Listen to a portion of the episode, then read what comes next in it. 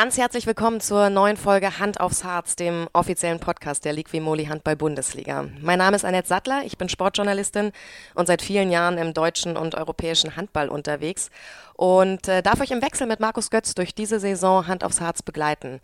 Götzi hat ja bereits vorgelegt mit der ersten Folge der neuen Saison, hatte Dago Sigurdsson zu Gast. Hört da gerne mal rein, falls ihr es noch nicht geschafft habt. Ein tolles Gespräch mit einer sehr, sehr spannenden Persönlichkeit. Und ich freue mich heute auf einen Spieler, für den eigentlich genau dasselbe gilt. Wir kennen uns schon ewig, das heißt, er ist natürlich auch schon wahnsinnig lange in der HBL unterwegs, seit 17 Jahren mittlerweile und äh, jetzt auch schon in seiner zehnten Saison beim THW Kiel. Seine Titelsammlung, die ist unfassbar beeindruckend. Er ist viermal deutscher Meister geworden, hat zweimal die Champions League gewonnen mit zwei verschiedenen Vereinen, zweimal den ERF-Pokal, dreimal den DRB-Pokal und in Sachen Nationalmannschaft war mit Sicherheit 2016 sein erfolgreichstes Jahr mit der Europameisterschaft und der Bronzemedaille bei den Olympischen Spielen in Rio. Die Rede ist von Steffen Weinhold, Rückraum rechts beim Rekordmeister THW Kiel, aktuell leider verletzt, aber wie er uns verraten hat, auf einem sehr, sehr guten Weg in Richtung Comeback. Und Steffen ist ja eher so ein ja, stiller Routinier, der medial nicht so wahnsinnig präsent ist. Deswegen freue ich mich umso mehr, dass er sich auf dieses lange Gespräch eingelassen hat. Und er erzählt uns, welcher Profi der SG Flensburg-Handewitt ihm am Tag nach der Bekanntgabe seines Wechsels nach Kiel im Training so richtig abgestraft hat. Warum Hendrik Pekeler nach Rio 2016 nie wieder zu den Olympischen Spielen wollte wie es sich anfühlt, mittags nach Hause zu kommen und festzustellen, dass der Insolvenzverwalter die komplette Bude ausgeräumt hat und wie man auf die wahnsinnige Idee kommt, mit dem Rennrad von Kiel nach Flensburg zu fahren oder mit dem Stand-Up-Pedal 50 Kilometer auf der Schlei, einem Meeresarm der Ostsee, zurückzulegen. Also freut euch auf tolle Geschichten, auch abseits des Handballs in Hand aufs Harz, Ausgabe Nummer 96 mit Steffen Weinhold.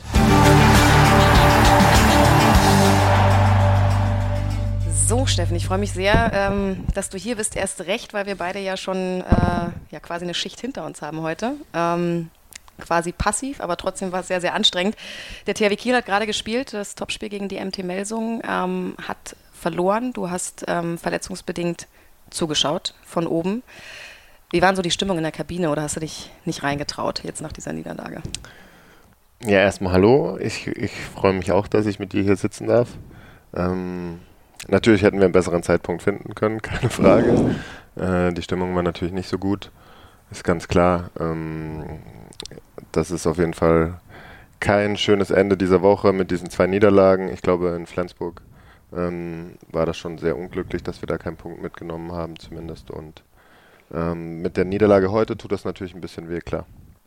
Die kam schon deutlich überraschender als die gegen Flensburg, wenn ich das so raushöre, oder beschäftigt euch mehr? Klar, also ich glaube, wenn man vom, vom Papier her drauf schaut, ist es auch so, dass du deine Heimspiele alle gewinnen musst. Und ähm, dann tun Heimniederlagen besonders weh. Und ähm, heute war es auch so, dass wir vor allem zu Beginn der zweiten Halbzeit kein gutes Spiel gemacht haben. Und dementsprechend ist es so, dass wir, ähm, dass es jetzt ein bisschen sitzt und dass uns das beschäftigt und ähm, dass das jetzt äh, kein so schöner Sonntagabend ist ähm, und wir uns auch unter besseren Umständen hätten treffen können, ja. Deswegen nochmal weiß ich es umso mehr zu schätzen, dass wir trotzdem hier sitzen. Ähm, wie verfolgst du so ein Heimspiel ähm, als verletzter Spieler? Wo, wo hältst du dich auf? Wie nah bist du dran am Team äh, rund um, um dieses Heimspiel? Ja, wir kommen eigentlich immer zeitgleich mit, ähm, mit allen Spielern. Dann treffen wir uns immer erstmal ähm, in so einem Raum, wo wir nochmal zusammen Kaffee trinken. Da quatschen wir noch ein bisschen, aber dann ähm, sind wir eigentlich nicht besonders nah dran. Natürlich kannst du in der Halbzeit mit in die Kabine kommen. Ab und zu gibt es aber natürlich auch andere Aufgaben, ähm, Medienaufgaben, die wir verletzten Spieler dann haben. Und äh, sonst schauen wir das Spiel letztendlich ähm, hinterm Tor. Ich saß quasi ein bisschen hinter dir, über dir. Dich habe ich gesehen natürlich. Mhm. Aber ähm, ja, nach dem Spiel sind wir natürlich auch mit in der Kabine und die Stimmung war nicht so gut, wie du schon erahnen konntest. Gewöhnt man sich irgendwann an dieses Gefühl, nur passiver Zuschauer zu sein? Oder findet man sich damit ab, dass es jetzt gerade so ist? Oder nervt es dich Heimspiel für Heimspiel, dass du eben da oben hinterm Tor Platz nehmen musst und nicht unten auf der Bank? Es nervt. Also es ist natürlich schwierig. Ich muss sagen, ähm, ich wurde jetzt äh, Ende April operiert und dann waren das noch zwei Monate, wo es schon schwierig war, aber da hat man das so ein bisschen akzeptiert, weil man natürlich auch ähm, direkt nach der OP ganz klar gehandicapt war und im Sommer über war es natürlich deutlich leichter, weil du den gleichen Rhythmus wie die restliche Mannschaft hast. Du trainierst auch zweimal am Tag. Ähm, du bist nicht so konfrontiert mit den Spielen, weil natürlich keine Spiele stattfinden. Mhm. Und die anderen Jungs trainieren letztendlich genauso, zwar mit anderen Inhalten, aber so vom Umfang ähnlich.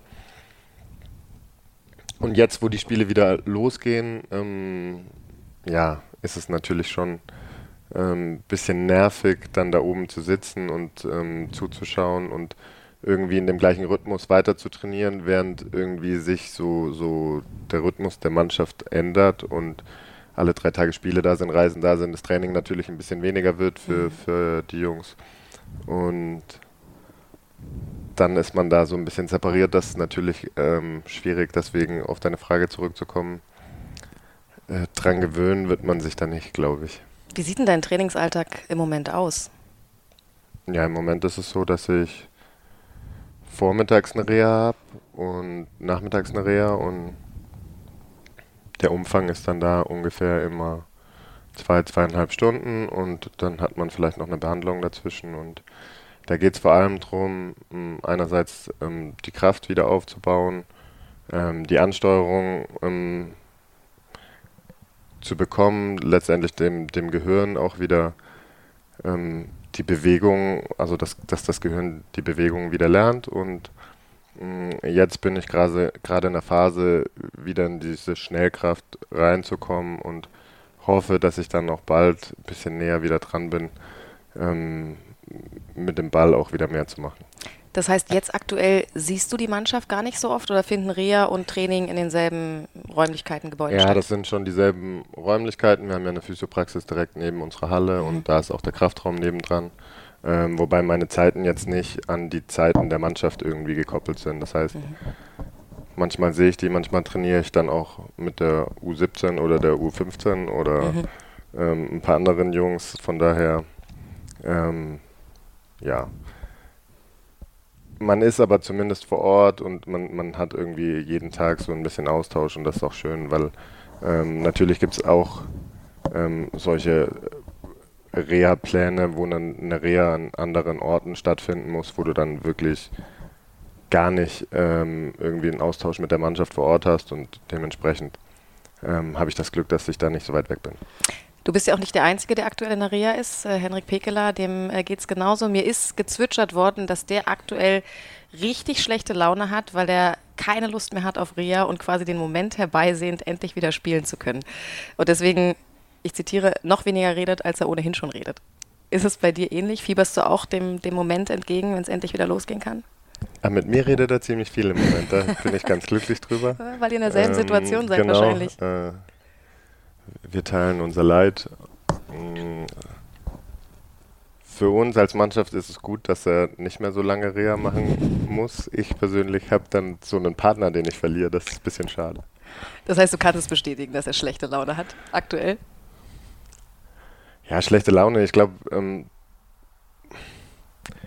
irgendwann reicht als, einfach. Als verletzter Spieler, wenn du Reha machst, hast du irgendwie immer Momente, in denen du ja, vielleicht auch äh, keinen Bock mehr hast oder irgendwie einfach die herbei, herbeisehens bei der Mannschaft zu sein, Handball zu spielen. Und mhm.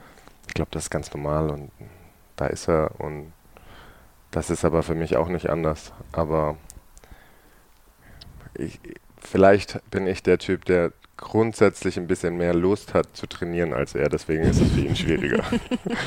ich verstehe, das lassen wir jetzt mal unkommentiert stehen. Hast du einen Zeitpunkt für dich fürs Comeback? Ja, also es ähm, wurde zu der nach der OP gesagt, dass es sechs Monate dauern wird, ähm, bis ich wieder Handball spielen kann und jetzt sind wir bei gut vier Monaten. Also hoffe ich, dass ich dann so ab Anfang Oktober wieder ein bisschen mehr mit Ball machen kann und dann irgendwie Schritt für Schritt da wieder ein bisschen näher ähm, vom Kraftraum den Schritt Richtung Halle machen kann oder mhm. von, von den Athletikeinheiten auch ein bisschen mehr wieder auf dem Hallenboden machen kann. Du hast gerade gesagt, es geht auch darum, dem Gehirn wieder zu erklären, welche Bewegungen gemacht werden sollen, wenn ich das richtig verstanden habe. Wie macht man das? Also wie erklärt man dem Gehirn, oder geht das wirklich über Muskelansteuerung quasi? Ja, das sind schon so Ansteuerungssachen. Mhm. Ich, ähm, klar geht das jetzt schon besser, aber letztendlich ist ja so, dass du direkt nach einer Operation, dann ähm, war ich sechs Wochen, ähm, war mein Arm ruhig gestellt und wenn du dann wieder anfängst, ähm, ist ja die Schulter doch ein sehr komplexes Gelenk, dass es wirklich darum geht zu sagen, okay, jetzt bewegt dein Schulterblatt isoliert in die Richtung mhm. und ähm, in verschiedenen Positionen deines Arms ist es schon manchmal nicht so leicht. Ähm, am Anfang zumindest ähm, steht man da schon vor ein paar Aufgaben, die vermeintlich leicht erscheinen, mhm. aber wo man selbst ähm, erstaunt ist, wie schwer es einem fällt. Ja. Ja, ich glaube, das kennt man von sich selber ja auch so ein bisschen. Ähm, ist, man stellt sich das tatsächlich Was machst du denn für ein Training, wo, wo, wo, du erstaunt bist, wie schwer es dir fällt? Tatsächlich auch im Fitnesstraining passiert mir das manchmal, wenn dann irgendwie gesagt wird, äh, versuch mal die Bewegung mehr ins Schulterblatt zum Beispiel und denke, okay, wie kriege ich denn jetzt hier mein Schulterblatt? Äh, nicht so einfach. Genau, und das hat man ja auch. Ja. Auch wenn man so gesund ist, ähm, hat man das, aber ähm, genau nach so einer Verletzung ist es oder nach einer Operation ist es dann eben zu Beginn noch etwas schwieriger, aber ähm, das Gute ist, dass man dann auch schnell so einen Fortschritt feststellt bei vielen mhm. Dingen. Deine Leidenszeit, die geht jetzt echt schon eine ganze Weile. Ne? Du bist äh, im Prinzip seit Ende November 2020 verletzt. Kurzes Comeback. Zuerst äh, war es das hintere Kreuzband im linken Knie, was teilweise gerissen war. Und kurz danach dann eben die Schulterverletzung. Hattest du in all dieser Zeit Momente, wo du ähm, darüber nachgedacht hast, dass es das möglicherweise gewesen sein könnte? Oder war dir immer klar, ich komme zurück auf die Platte? Ah gut, also die Geschichte mit dem Knie ging tatsächlich relativ schnell, sodass ich nach acht, neun Wochen wieder gespielt habe und das war auch noch zu der Zeit, ähm, in der die WM stattgefunden hat oder EM, WM, genau. Mhm. Ähm, von daher habe ich da gar nicht so viel verpasst und konnte dann Anfang Februar wieder spielen. Ähm, habe mich dann Ende Februar ähm, verletzt und die schwierigste Zeit war eigentlich die von Ende Februar bis Ende April, weil also bis zur finalen OP dann. Genau, mhm. weil ich ja letztendlich erstmal die Diagnose bekommen habe, dass ich nach drei, vier Wochen wieder spielen kann. Dann ist es ja so, dass man mehrere Menschen fragt und auch verschiedene Meinungen bekommt. Und ich dann ja nach fünf Wochen wieder gespielt habe und dann danach nochmal Bilder gemacht worden sind, es wieder hieß, okay, du kannst eigentlich dann wieder spielen, aber es sehr unklar war, was überhaupt los ist, bis dann letztendlich ähm, final eine Entscheidung getroffen wurde, dass eine ähm, OP benötigt wird. Und die Phase war irgendwie schwierig, weil, weil du einfach jeden Tag aufgestanden bist und irgendwie nicht so genau wusstest, du bist irgendwie ins Trainingszentrum gefahren, wusstest nicht so genau, ja, was kann ich jetzt machen, was darf ich machen, was soll ich machen, was bringt mich weiter. Und man so gefühlt in so einer, so einer Zeitschleife gehangen ist und irgendwie am nächsten Tag wieder da war wie am Tag davor. Und Seitdem ich aber jetzt die OP hatte, denke ich schon so, okay, Tag 1, Tag 2, Tag 3, mhm. man, man hat irgendwie einen Plan, einen Weg vor sich.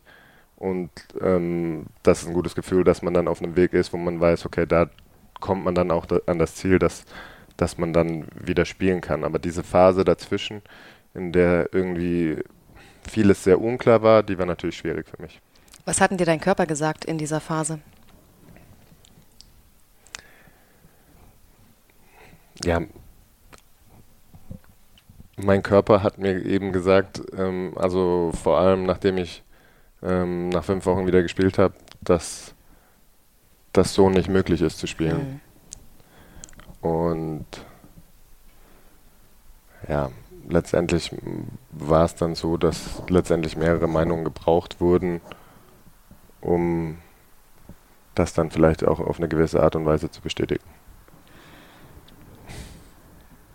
Aber letztendlich ja dann auch wieder eine ganz gute Bestätigung für ein gutes Körpergefühl und auch eine gute Intuition. Also wenn ich raushöre. Ja, also ich glaube schon, dass über die Jahre man ein ganz gutes Gefühl für seinen Körper entwickelt, mhm.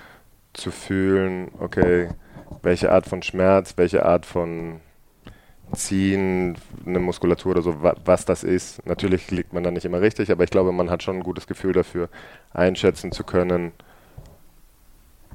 ob man damit spielen kann, ob man damit nicht spielen kann, ob man vielleicht zwei Tage pausieren muss, zwei Wochen oder zwei Monate oder ob man letztendlich operiert werden muss. Das habe ich natürlich nicht von Anfang an gedacht, aber dass es nicht nur zwei Tage dauert oder dass es nur eine Lappalie ist, das habe ich eigentlich relativ früh so schon gemerkt. Mhm. Ist jetzt deine zehnte Saison beim THW Kiel. Ähm, hättest du das gedacht damals, dass du so lange hier bleibst? Nee, habe ich nicht gedacht. Hast du es dir gewünscht? Was ganz lustig ist, ist, hm, in meinem ersten Jahr war ich tatsächlich auch hier in den Räumlichkeiten, da haben die alle noch ein bisschen anders ausgesehen.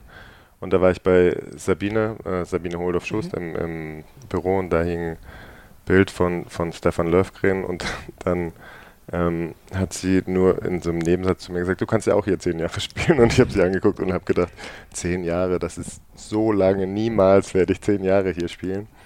Ähm, ja, aber Jetzt bin ich tatsächlich in der zehnten Saison und ähm, freue mich auch darüber, dass ich ähm, so lange hier, hier spielen kann und ähm, hier spielen darf, ja. Hm. Dein Vertrag läuft aus Ende der Saison. Jetzt aufgrund der Verletzung ist ähm, auf deiner Position äh, Eduardo Gubindo erstmal verpflichtet worden. 2024 kommt Emil Matzen. Spielt ihr noch zusammen? Das weiß ich nicht. Würdest du gern mit ihm zusammenspielen? Ja, tatsächlich ist es auf eine gewisse Art und Weise nicht so weit bis, bis nächsten Sommer. Ähm, ich persönlich habe mir da aber nicht so viele Gedanken drüber gemacht, sondern bin tatsächlich mehr in, äh, irgendwie in dem Fokus, ähm, jetzt gesund zu werden und ähm, den Fokus auf die Reha zu richten und dann eben gesund, fit wieder zurückzukommen. Und ich glaube, wenn ich ähm, das schaffe und Spaß daran habe zu spielen, dann kann ich mir gut vorstellen, noch weiter zu spielen. Mhm. Aber ob das so sein wird, das ist aus meiner jetzigen Situation auch nicht ähm, ähm, hundertprozentig so zu sagen. Mhm. Von daher ist es schwierig, sich darüber Gedanken zu machen. Ja, es ist zwar nicht mehr viel Zeit bis nächsten Sommer, aber es ist halt eine, eine sehr, sehr intensive Zeit für dich. Ähm, die letztendlich in, in jegliche Richtung ausschlagen kann, wie du schon sagst. Ne? Ähm, abhängig davon, wie die Reha jetzt läuft, abhängig davon, wie die Rückkehr ähm, aufs, aufs Parkett läuft. Das ist mir schon klar, dass da jetzt zum jetzigen Zeitpunkt ja gar keine Gespräche stattfinden können, wie es ähm, über den Sommer hinaus weitergeht. Aber du sagst, wenn du, wenn du gesund bist, wenn du dich gut fühlst, wenn du Spaß hast an dem, was du da tust, dann kann es für dich auch weitergehen hier beim THW Kiel aus deiner Sicht? Das liegt ja nicht an mir. Dann ja, ja, aus, dein, deswegen aus meiner aus Sicht, Sicht, weitergehen, dass ich also Handball spiele.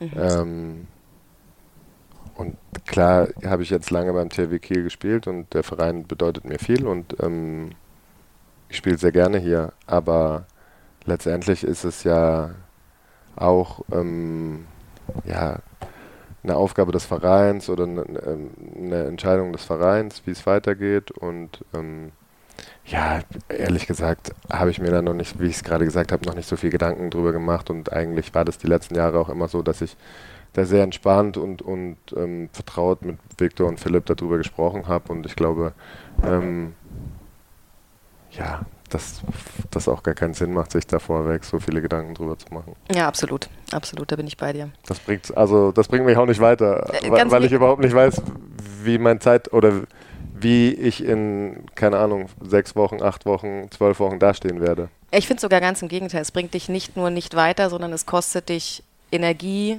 ähm, darüber nachzudenken oder dir Szenarien auszumalen, die du eigentlich jetzt im Moment darauf brauchst, dich aufs Comeback zu fokussieren. Deswegen ähm, ja, bin ich da völlig bei dir und kann das total nachvollziehen, dass, da, dass das jetzt kein Thema für dich ist.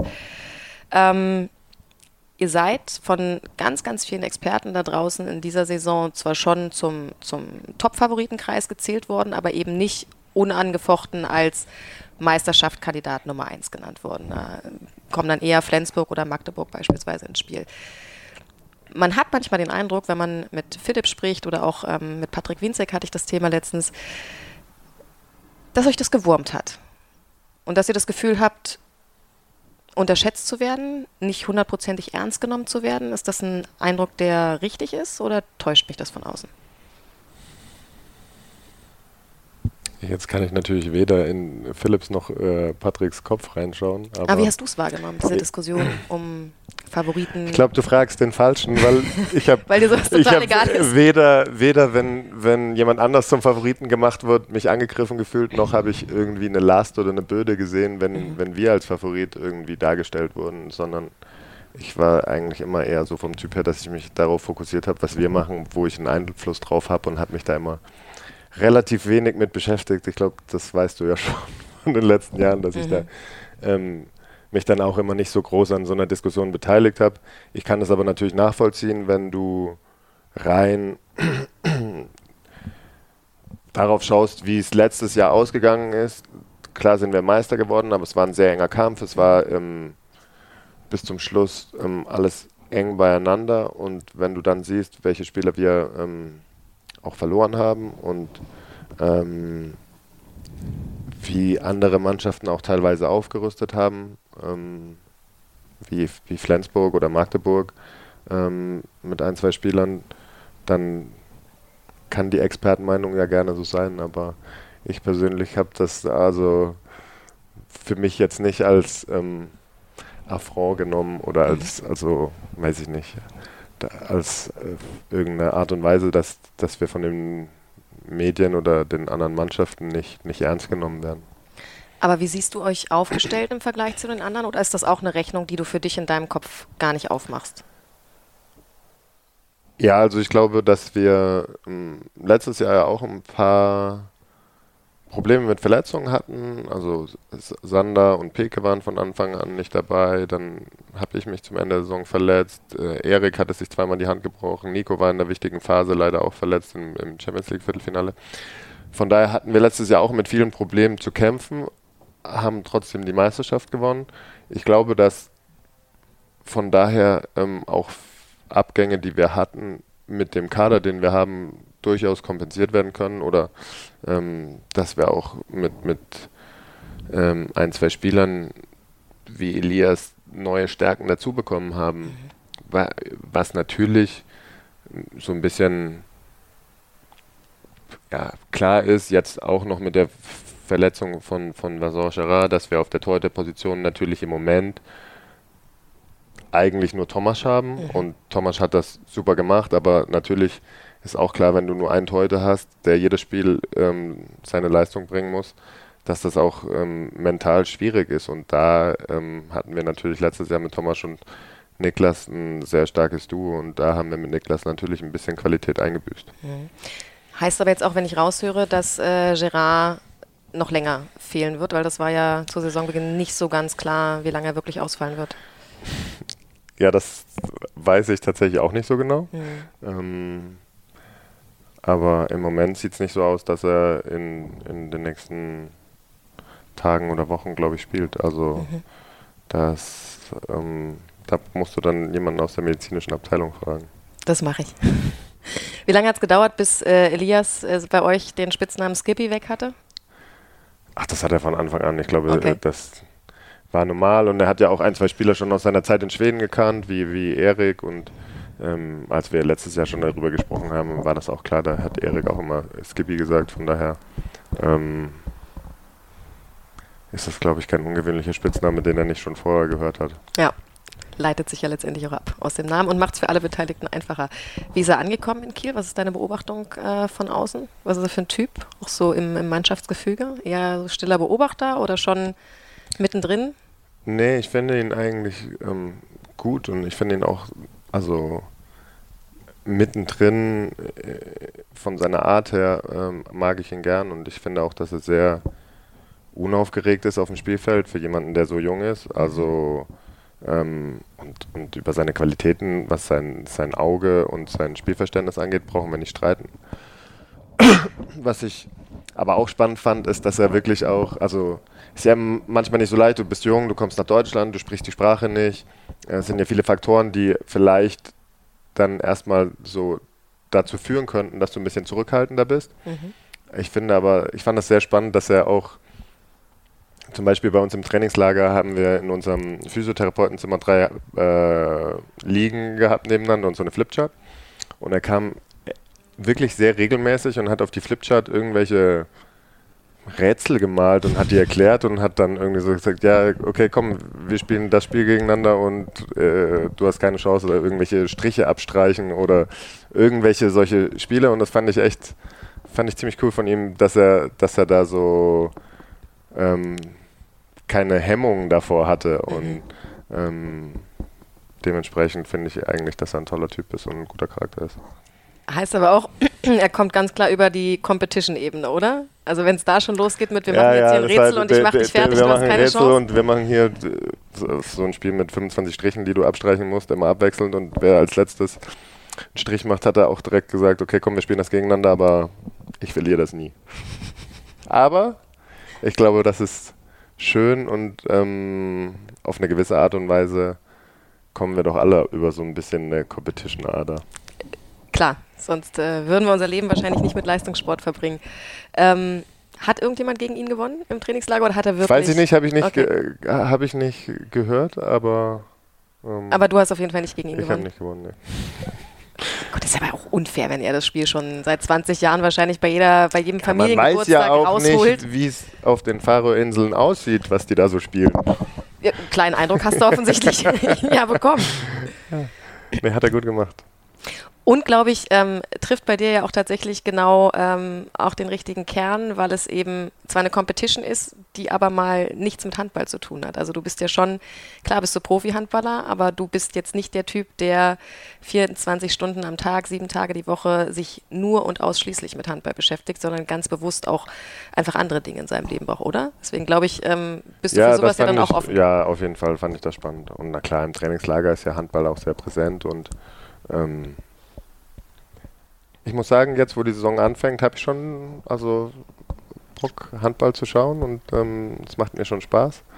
Aber während einer Saison, wenn du spielst und zwei Spiele die Woche hast und dann guckst du meistens noch in den zwei Tagen vor den Spielen Handball, dann hast du ja schon mal sechsmal die Woche Handball ja, da bin ich eben nicht so der Typ, der dann irgendwie nach dem Training noch nach Hause geht und dann nochmal die drei Konferenzen anguckt, die dann da irgendwo laufen. Ähm, ja, da gibt es halt solche und solche, wobei ähm, manche wirklich alles gucken. Also am schlimmsten war, glaube ich, letztes Jahr Miha.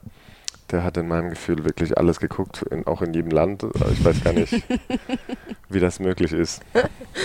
Ja gut, entweder hat er nicht geschlafen oder nicht gegessen ja, oder was nicht. auch immer. Ja. Aber gibt es auch Leute, die tatsächlich nach einem Spiel irgendwie direkt in den Bus einsteigen und so einen Tag wie heute zum Beispiel, ihr habt gespielt um 15 Uhr, dann gibt es ja nachmittags und abends noch Spiele, die ja, sich dann auf der. Rückfahrt dann quasi die nächsten Spiele reinziehen? Klar. Ja, also ich gucke da dann auch bei den anderen über die Schulter und gucke da mal mit rein oder so, aber es ist jetzt nicht so, dass ich ähm, mir dann bewusst irgendwie das nächste Spiel rausziehe. Klar gibt es manche Spiele, die einen mehr interessieren und die, auf die, die man Lust hat, aber ja, es gibt auch viele Spiele, ähm, die ich nicht 60 Minuten schauen muss. Vor allem, wenn du, wie gesagt, jeden Tag die Schnitte siehst, kriegst du ja sowieso ein äh, gutes Gefühl eigentlich dafür, mhm. wie die anderen Mannschaften spielen, wie die einzelnen Spieler so ticken. Und ähm, da brauche ich das nicht zwingend. Mhm. Ihr seid gestartet in die Saison mit dem, mit dem Supercup, mit dem Sieg äh, gegen die Rhein-Neckar-Löwen. Dann gab es äh, drei Siege in Folge: Balingen, Gummersbach und Wetzlar. Alle jeweils mit elf Toren Unterschied, also auch ja, deutlich. Und dann äh, unter der Woche das Nordderby gegen Flensburg äh, zu einem sehr, sehr frühen Zeitpunkt der Saison, was am Ende würde ich zumindest behaupten, in beide Richtungen hätte ausgehen können. Ähm, also sowohl ihr hättet als Sieger ähm, da aus der Halle gehen können, als auch die Flensburger. Wahrscheinlich wäre ein Unentschieden am Ende irgendwie das Gerechteste gewesen. Jetzt mal unabhängig ähm, vom Ergebnis, wenn du neutral auf dieses Spiel ähm, schaust, ist es gut, dass solche Highlights schon so früh zu Saisonbeginn stattfinden oder glaubst du, dass es ein besseres Spiel gewesen wäre, wenn es zum Beispiel erst im Oktober, November stattgefunden hätte? Also wie viel Gutes haben wir schon gesehen von beiden Mannschaften in diesem, in diesem Nordderby?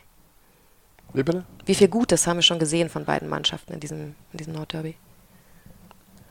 Ja, natürlich kann es sein, dass das Niveau auf beiden Seiten vielleicht zu einem späteren Zeitpunkt nochmal ein bisschen höher ist. Andersrum kann es auch sein, dass zu einem späteren Zeitpunkt die Mannschaften vielleicht schon ein bisschen müder sind oder Verletzte, Verletzte haben. Mhm. Ich glaube, das ist ein bisschen eine müßige Diskussion und ähm, wo die Spitze jetzt so breit ist, mit, mit fünf, sechs Mannschaften, die da vorne mitmischen können, ähm, hat man ja irgendwie zwangsläufig auch von Anfang an Spitzenspiele. Das stimmt, weil der Kreis einfach, einfach größer geworden ist. Erweitert beispielsweise um die MT Melsung, ähm, gegen die es halt heute die Niederlage gab. Jetzt sind es vier Minuspunkte schon für euch. Ähm, warum hat es in dieser Saison noch weniger Aussagekraft, nach fünf Spielen schon vier Minuspunkte zu haben? Beziehungsweise macht euch das nervös oder könnt ihr damit gut umgehen? Also ich glaube nicht, dass es uns nervös macht. Ähm ich glaube, letztes Jahr hatten wir auch ähm, Minuspunkte.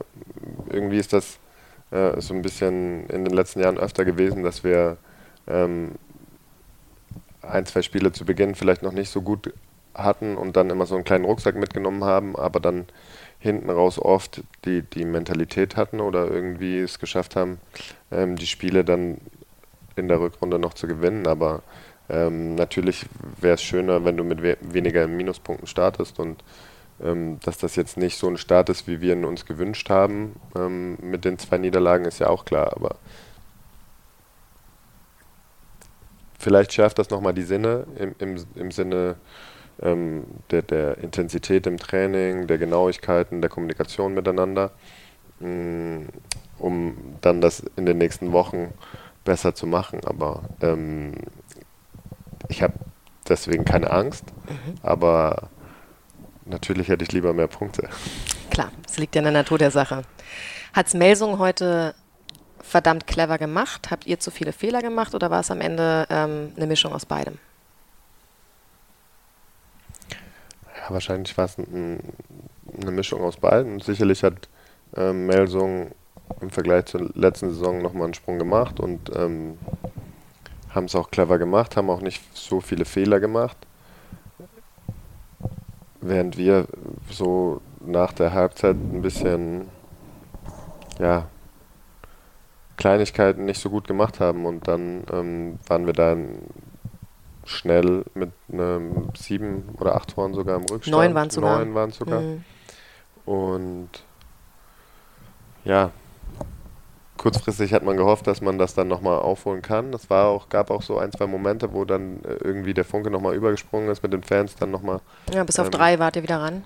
Hm. Das vielleicht zu drehen, aber die Hypothek war dann trotzdem ein bisschen zu groß leider. Wenn du da oben sitzt und eben jetzt in dieser verletzten Situation aufs Spielfeld schaust, dieses Spiel siehst, ähm, siehst du dann Dinge, die du anders machen würdest? Oder kannst du dieses Gefühl von, jetzt gerade läuft es uns irgendwie aus der Hand, nachvollziehen. Ist das auch schon passiert und wie fühlt man sich in der Situation, wenn man plötzlich merkt, so richtig kriegen wir das hier gerade nicht mehr unter Kontrolle? Ja, natürlich ist mir das auch schon passiert. Mhm. Mm, man hat von da oben sicherlich nochmal einen anderen Blickwinkel, aber dass es diese Momente gibt, wie, wie heute, das äh, ist mir natürlich auch schon passiert und ähm, ja, das ist vielleicht auch gerade das Besondere bei unserem Sport, dass ähm, es auch dann immer irgendwelche Momente gibt oder Dinge gibt oder Läufe gibt, die irgendwie nicht zu erklären sind. Und wir können heute noch von vielen Spielen sprechen, wo man nicht glauben kann, wie eine Mannschaft, die 15 Minuten Verschluss noch mit acht Toren geführt hat, das Spiel nicht gewinnen konnte. Mhm. Ja, macht letztendlich den Reiz ja dann irgendwie auch aus, ne? Und ich finde, es war tatsächlich, wie du schon gesagt hast, es gab so einen Moment in der Halle, wo alle Beteiligten wieder daran geglaubt haben, dass es noch möglich ist, dieses Spiel zu drehen, trotz des, trotz des großen Rückstands. Ähm, jetzt geht es nach Magdeburg, das nächste Spiel. Mhm. Ähm, wie siehst du die Entwicklung in äh, Magdeburg so über die letzten Jahre? Ja, du bist ja deutlich näher dran. Ähm, Okay, das müssen wir jetzt einmal kurz erklären, weil wir können nicht davon ausgehen, dass das jetzt jeder weiß. Ich lebe tatsächlich seit 2019 in Magdeburg. Das hat allerdings nichts mit dem SCM zu tun, sondern damit, dass äh, mein Mann beruflich an Magdeburg gebunden ist. Genau. Aber tatsächlich kriege ich da gar nicht so viel mit, weil ich ähm, ähnlich wie du auch bewusst versuche, den Job aus meinem privaten Alltag einfach rauszuhalten, um mich jetzt nicht von morgens bis abends nur mit äh, Handball oder auch den anderen Sportarten zu beschäftigen. Gut, dann kriegst du genauso wenig mit wie ich. ähm, nee, natürlich muss man sagen, dass Magdeburg in den letzten Jahren schon eine sehr spannende und, und positive Entwicklung genommen hat. Ich glaube, mh, mm,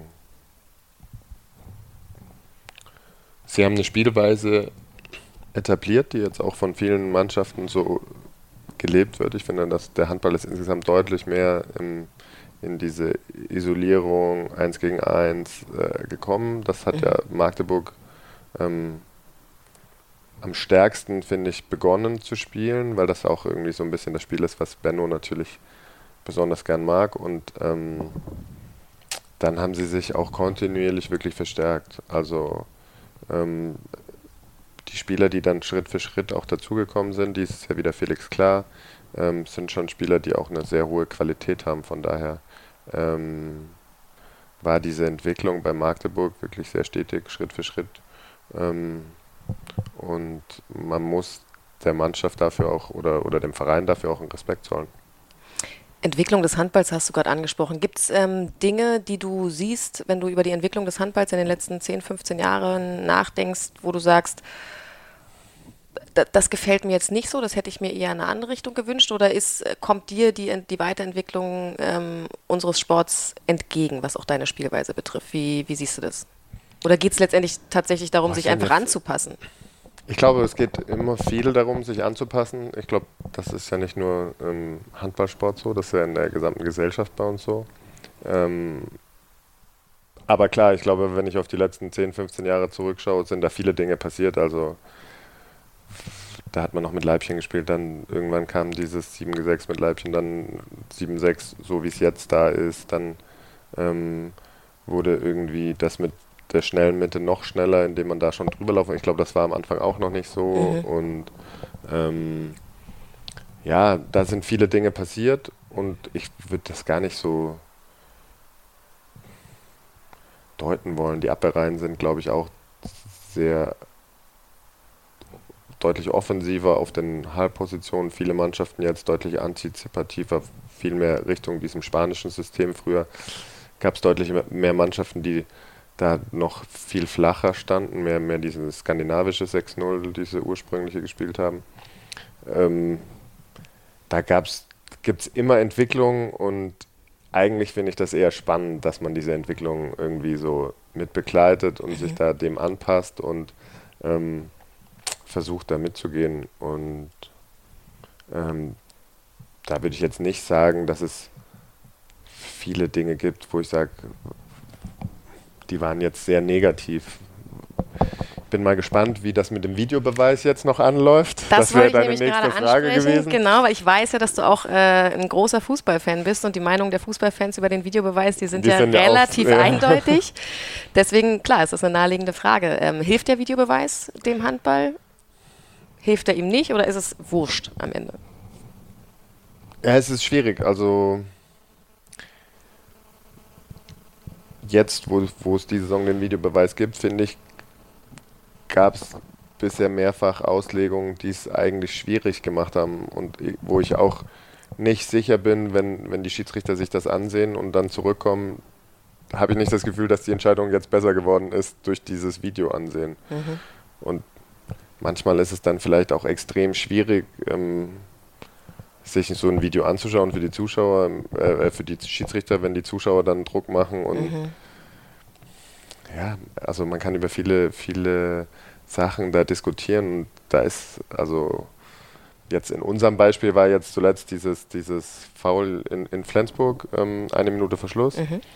Und ich weiß ja selber, wie die Stimmung da in Flensburg ist und alle in der Halle denken, okay, es geht jetzt darum, wird, wird da, werden da zwei Minuten gegeben oder eine rote Karte. Und wenn die Schiedsrichter dann sagen, sich das ansehen und sagen, okay, es, es gibt gar nichts, das weiß ich auch nicht, ob das möglich wäre. Ich will auch nicht sagen, dass das eine falsche Entscheidung war. Ich sage nur, ich schaue mir die Szene an und habe das Gefühl, okay, der Abwehrspieler springt gerade hoch, der Angreifer kommt mit viel Dampf. Natürlich ist das immer so, wenn einer jetzt spektakulär fliegt oder sich das Gesicht hält, denkt man immer, okay, jetzt, wir gucken auf jeden Fall den Videobeweis. Und ähm, ja, ich, ich bin gespannt, wie sich das entwickelt, ob man daraus viele richtige Entscheidungen treffen wird, weil man guckt sich ja dann eben so ein Video an und tatsächlich gucken wir uns das Video an und du sagst vielleicht, das sind zwei Minuten und ich sage, das sind keine oder andersrum. Mhm. Also da gibt es einfach verschiedene Meinungen dazu, glaube ich, und da ist das Regelwerk vielleicht auch manchmal nicht so 100% deutlich und deswegen bin ich gespannt, inwiefern ähm, wir davon Profit bekommen werden. Ich glaube, jetzt zu Beginn war es noch ein bisschen schleppend. Mhm. Vielleicht muss man dem Ganzen auch ein bisschen Zeit geben, dass es ähm, sich etabliert. Aber ja, ich glaube, es gab ein, zwei Sachen, die ja noch nicht so gut oder so rund bei dem Videobeweis bis jetzt gelaufen sind. In anderen Sportarten gibt es ja ähm, sowas wie eine Coaches Challenge. Also dass eben der Trainer, mhm. wenn er das Gefühl hat, hier ist eine falsche Entscheidung getroffen worden, ähm, den Videobeweis einfordern kann. Wäre das was, was du begrüßen würdest? Es würde es auf jeden Fall nochmal so ein bisschen mehr, ein bisschen spannender machen und das würde wieder so ein bisschen mehr diese Competition aufleben lassen und ähm, man würde sich dreimal überlegen, okay, nehmen wir jetzt die Challenge oder nicht. Mhm. Vielleicht wäre es dann auch so, dass der Trainer immer nochmal seine Spieler auf dem Spielfeld anschauen wird, wenn sie am Boden liegen und die sagen, okay, Daumen hoch, Daumen runter, nimm eine Challenge oder nicht. ähm, ja, ja, weiß ich nicht. Vielleicht wäre das auch eine äh, ne, ne spannende ähm, spannende Möglichkeit, da reinzukommen. Warten wir es ab, was da äh, ja zukünftig noch für Entwicklungen auf uns zukommen, ähm, was den deutschen Handball betrifft. Wir schließen Rubrik 1, nämlich äh, das Aktuelle. Wie geht es dir gerade und ähm, wie schaust du auf die Lage der Liga jetzt an dieser Stelle? Und äh, machen dann nach einer kurzen Pause gleich weiter mit der zweiten Rubrik. Da geht es dann vor allem ähm, ja, um deine Karriere. Wie bist du eigentlich zum Handball gekommen? Ähm, wer hat dich geprägt? Welche Erfahrungen hast du gemacht bei den einzelnen Stationen und ähm, was machst du eigentlich, wenn du nicht Handball spielst? Gleich nach einer kurzen Pause. Das Leben eines Sportreporters oder einer Sportreporterin verläuft ja ähm, über die Saison betrachtet in ähnlichen Wellen wie das eines Profisportlers. Im Saisonfinale kracht es richtig, dann kommt die Sommerpause, man kommt ein bisschen zur Ruhe, kann sich vorbereiten auf äh, ja, die neue Saison und ähm, dann geht es auch schon los und man ist mittendrin und weiß eigentlich gar nicht, wo vorne und hinten ist. Und so ist es bei mir tatsächlich aktuell. Der September ist wahnsinnig voll, ich bin äh, viel unterwegs, viel auf Reisen und damit ich trotzdem mit allem versorgt bin, was mein Körper so braucht, nutze ich seit einiger Zeit AG1. Das ist ein Nahrungsergänzungsmittel, das äh, super easy zu handeln ist. Das ist mir vor allem sehr wichtig, denn an je mehr mehr ich denken muss, umso mehr vergesse ich dann am Ende auch. Und AG1 hat sich tatsächlich ganz, ganz schnell zu meiner festen Morgenroutine entwickelt, denn ich muss einfach nur jeden Tag ein Scoop des Pulvers in 250 Milliliter Wasser auflösen und fertig. Trinken muss ich ja morgens sowieso. Ich bin durch diesen Podcast mit AG1 in Berührung gekommen und ähm, nutze das jetzt seit knapp vier Wochen fühle mich morgens nach dem Aufstehen fitter, energiegeladener und komme auch echt mit einer guten Portion Energie über den Tag. Dank all der Nährstoffe, die meinen Energiestoffwechsel da unterstützen. Und ich kann mich länger und besser konzentrieren denn auch die mentale Leistungsfähigkeit wird unterstützt. Und ja, wie funktioniert das Ganze? Durch die Synergieeffekte der 75 hochqualitativen Inhaltsstoffe nehme ich jeden Tag mit einem Scoop eine sinnvolle Menge an Vitaminen, Mineralstoffen, Botanicals, Bakterienkulturen und weiteren Zutaten aus echten Lebensmitteln auf.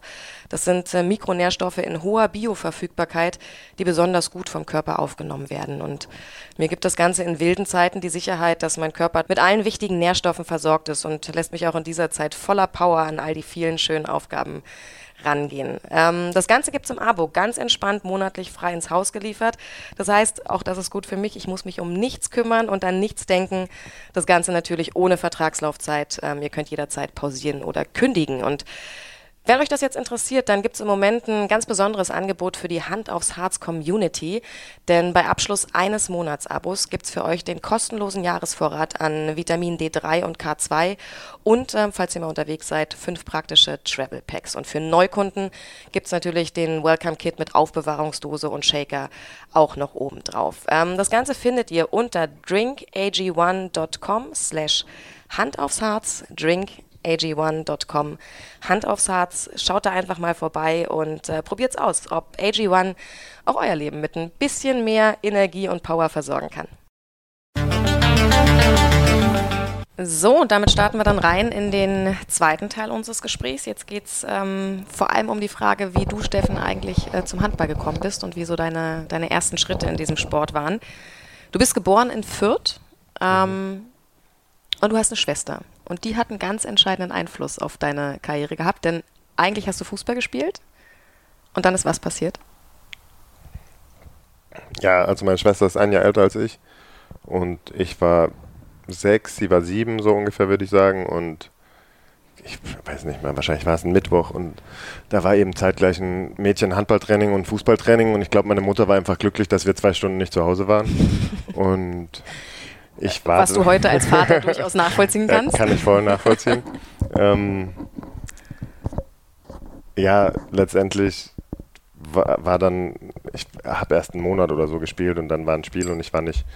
Ich glaube, die Jungs sind damals eine halbe Stunde früher gefahren, wir sind da hingekommen, es war niemand da und dann hat meine Mama gesagt, gut, dann machst du jetzt eben bei den Mädchen da beim Handball mit. Und dann habe ich danach zu ihr gesagt, nächste Woche würde ich da auch lieber wieder da mitmachen. Das hat mir eigentlich mehr Spaß gemacht.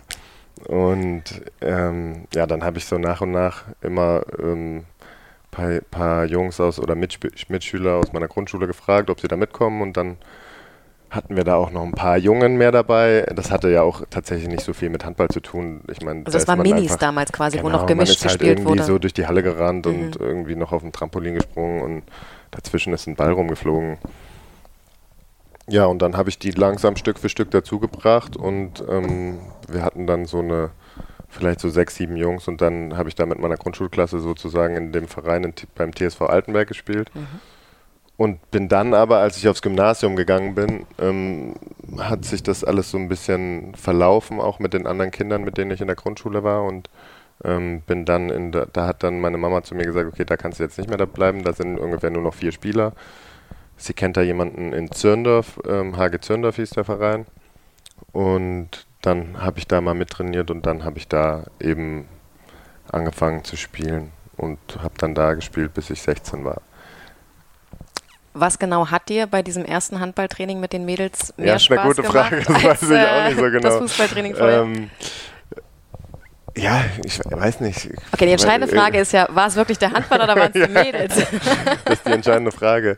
Ähm, ja, wenn ich jetzt meinen sechsjährigen Sohn ansehe, glaube ich, dass es nicht die Mädels waren.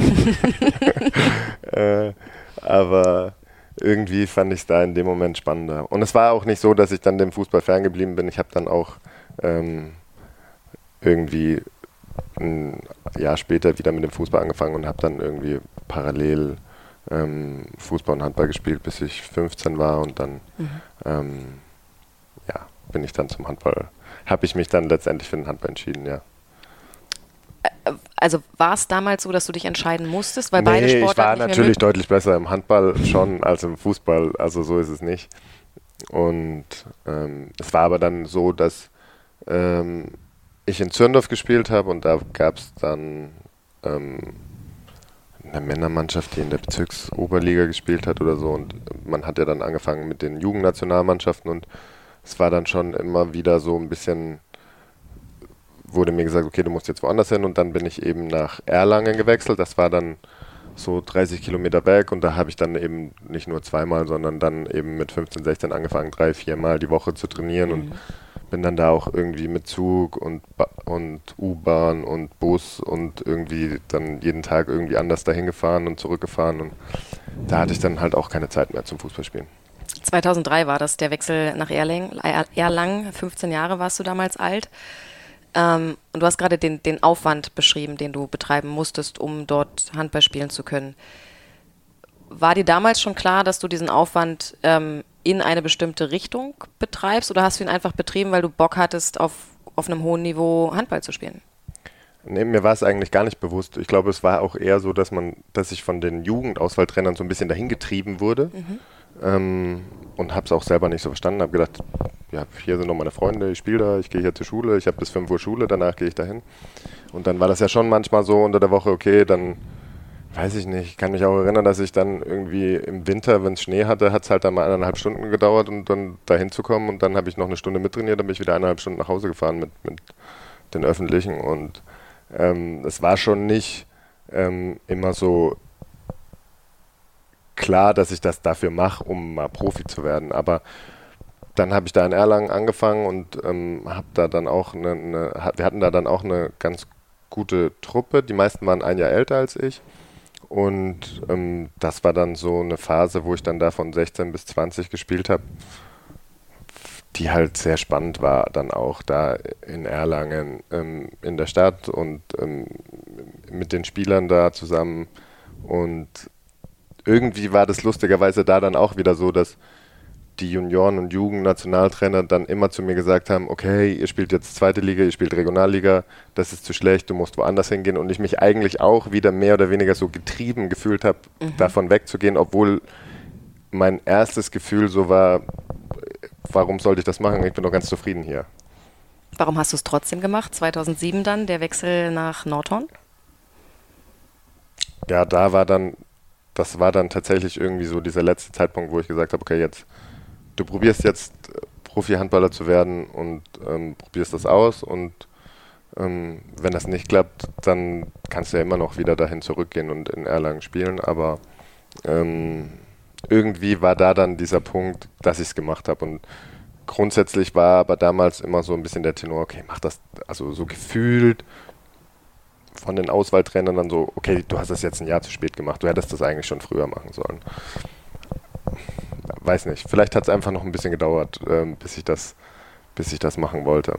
Und tatsächlich habe ich auch vorher, in der Zeit vorher, als ich in Erlangen war, auch ein, zwei Mal ähm, von den Internaten oder von anderen Mannschaften aus der zweiten Liga, die dann eben, da habe ich ja noch bei meiner Mutter zu Hause gewohnt, dann zu uns nach Hause gekommen sind und ja, mir und meiner Mama dann erzählt haben, wie toll das da ist, aber das hat meine Mama dann auch relativ schnell, die hat dann da relativ schnell den Riegel davor geschoben, hat gesagt, mein Sohn macht Abitur in Bayern, sie können dann wieder nächstes Jahr kommen, so ungefähr.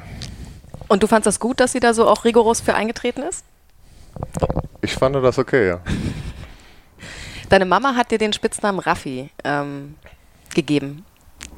Wo kommt das her? Weil ich so raffiniert bin. Ernsthaft? Quatsch. Natürlich nicht. du hast es fast geglaubt, ne? Ich hätte es dir abgenommen. Nee, das ist tatsächlich so ein ja, fränkischer Ausdruck. Raffelig hat sie mich als Baby empfunden und dann hat sie halt irgendwie immer Raffi zu mir gesagt. Raffelig heißt? Was? Ja, wenn, keine Ahnung, wenn du als Baby auf dem Bauch liegst und irgendwie die, die Decke oder alles unter dir so zu dir hinschiebst, mhm. zu dir hinraffst, dann ah, okay. bist du so ein bisschen raffelig und mhm. Dann hat sie mich immer Raffi genannt und tatsächlich hat es dann in der Jugend- oder Juniorennationalmannschaft waren wir mal drei Spieler, die Steffen hießen. Mhm. Und dann hat der Martin Heuberger, der damals ähm, Auswahltrainer, gefragt, okay, kann man einen von euch auch irgendwie anders nennen? Und dann habe ich gesagt, okay, könnt auch Raffi zu mir sagen. Und dann hat sich der Name auch so ein bisschen im, also dann beim Handball, bei den Jungs, keine Ahnung, mit, mit Uwe oder mit Martin Strobel oder die dann da mitgespielt haben, so ein bisschen etabliert, dass dann mhm. auch so im Handball ein paar Leute mehr das zu mir gesagt haben. Du hast noch einen zweiten Spitznamen. Schweini. Wo kommt der her? Das ist auch eine gute Frage. Den, der wurde mir, glaube ich, in Erlangen das erste Mal gegeben. Ist ja auch eine Kombination aus Steffen und Weinhold, also die Spitznamen Schweini. Und dann ist Schweini schon auch immer so mein, mein, mein Schweini, mein, mein Fußballidol früher gewesen. Also es geht schon auch ja, um Bastian. Genau. Das war nämlich mein Gedanke, ja. ähm, dass das möglicherweise kam das irgendwie so, dass ähm, Schweini dann mein Name war. Und lustigerweise habe ich auch, als ich aus Erlangen dann nach Nordhorn gegangen bin, habe ich auch ähm, so eine Abschiedsfeier mit der ganzen Mannschaft da gemacht und, und, und Freunden zu Hause und habe von meiner Mannschaft aus Erlangen nur Sachen in Rosa und Schweini, äh, Schweinchen, alles, alles, was mit Rosa und, und, und Schweinen zu tun hat, geschenkt bekommen. Das war sehr schön. Nordhorn war dann dein, dein erster Kontakt mit der Bundesliga. Ähm, genau.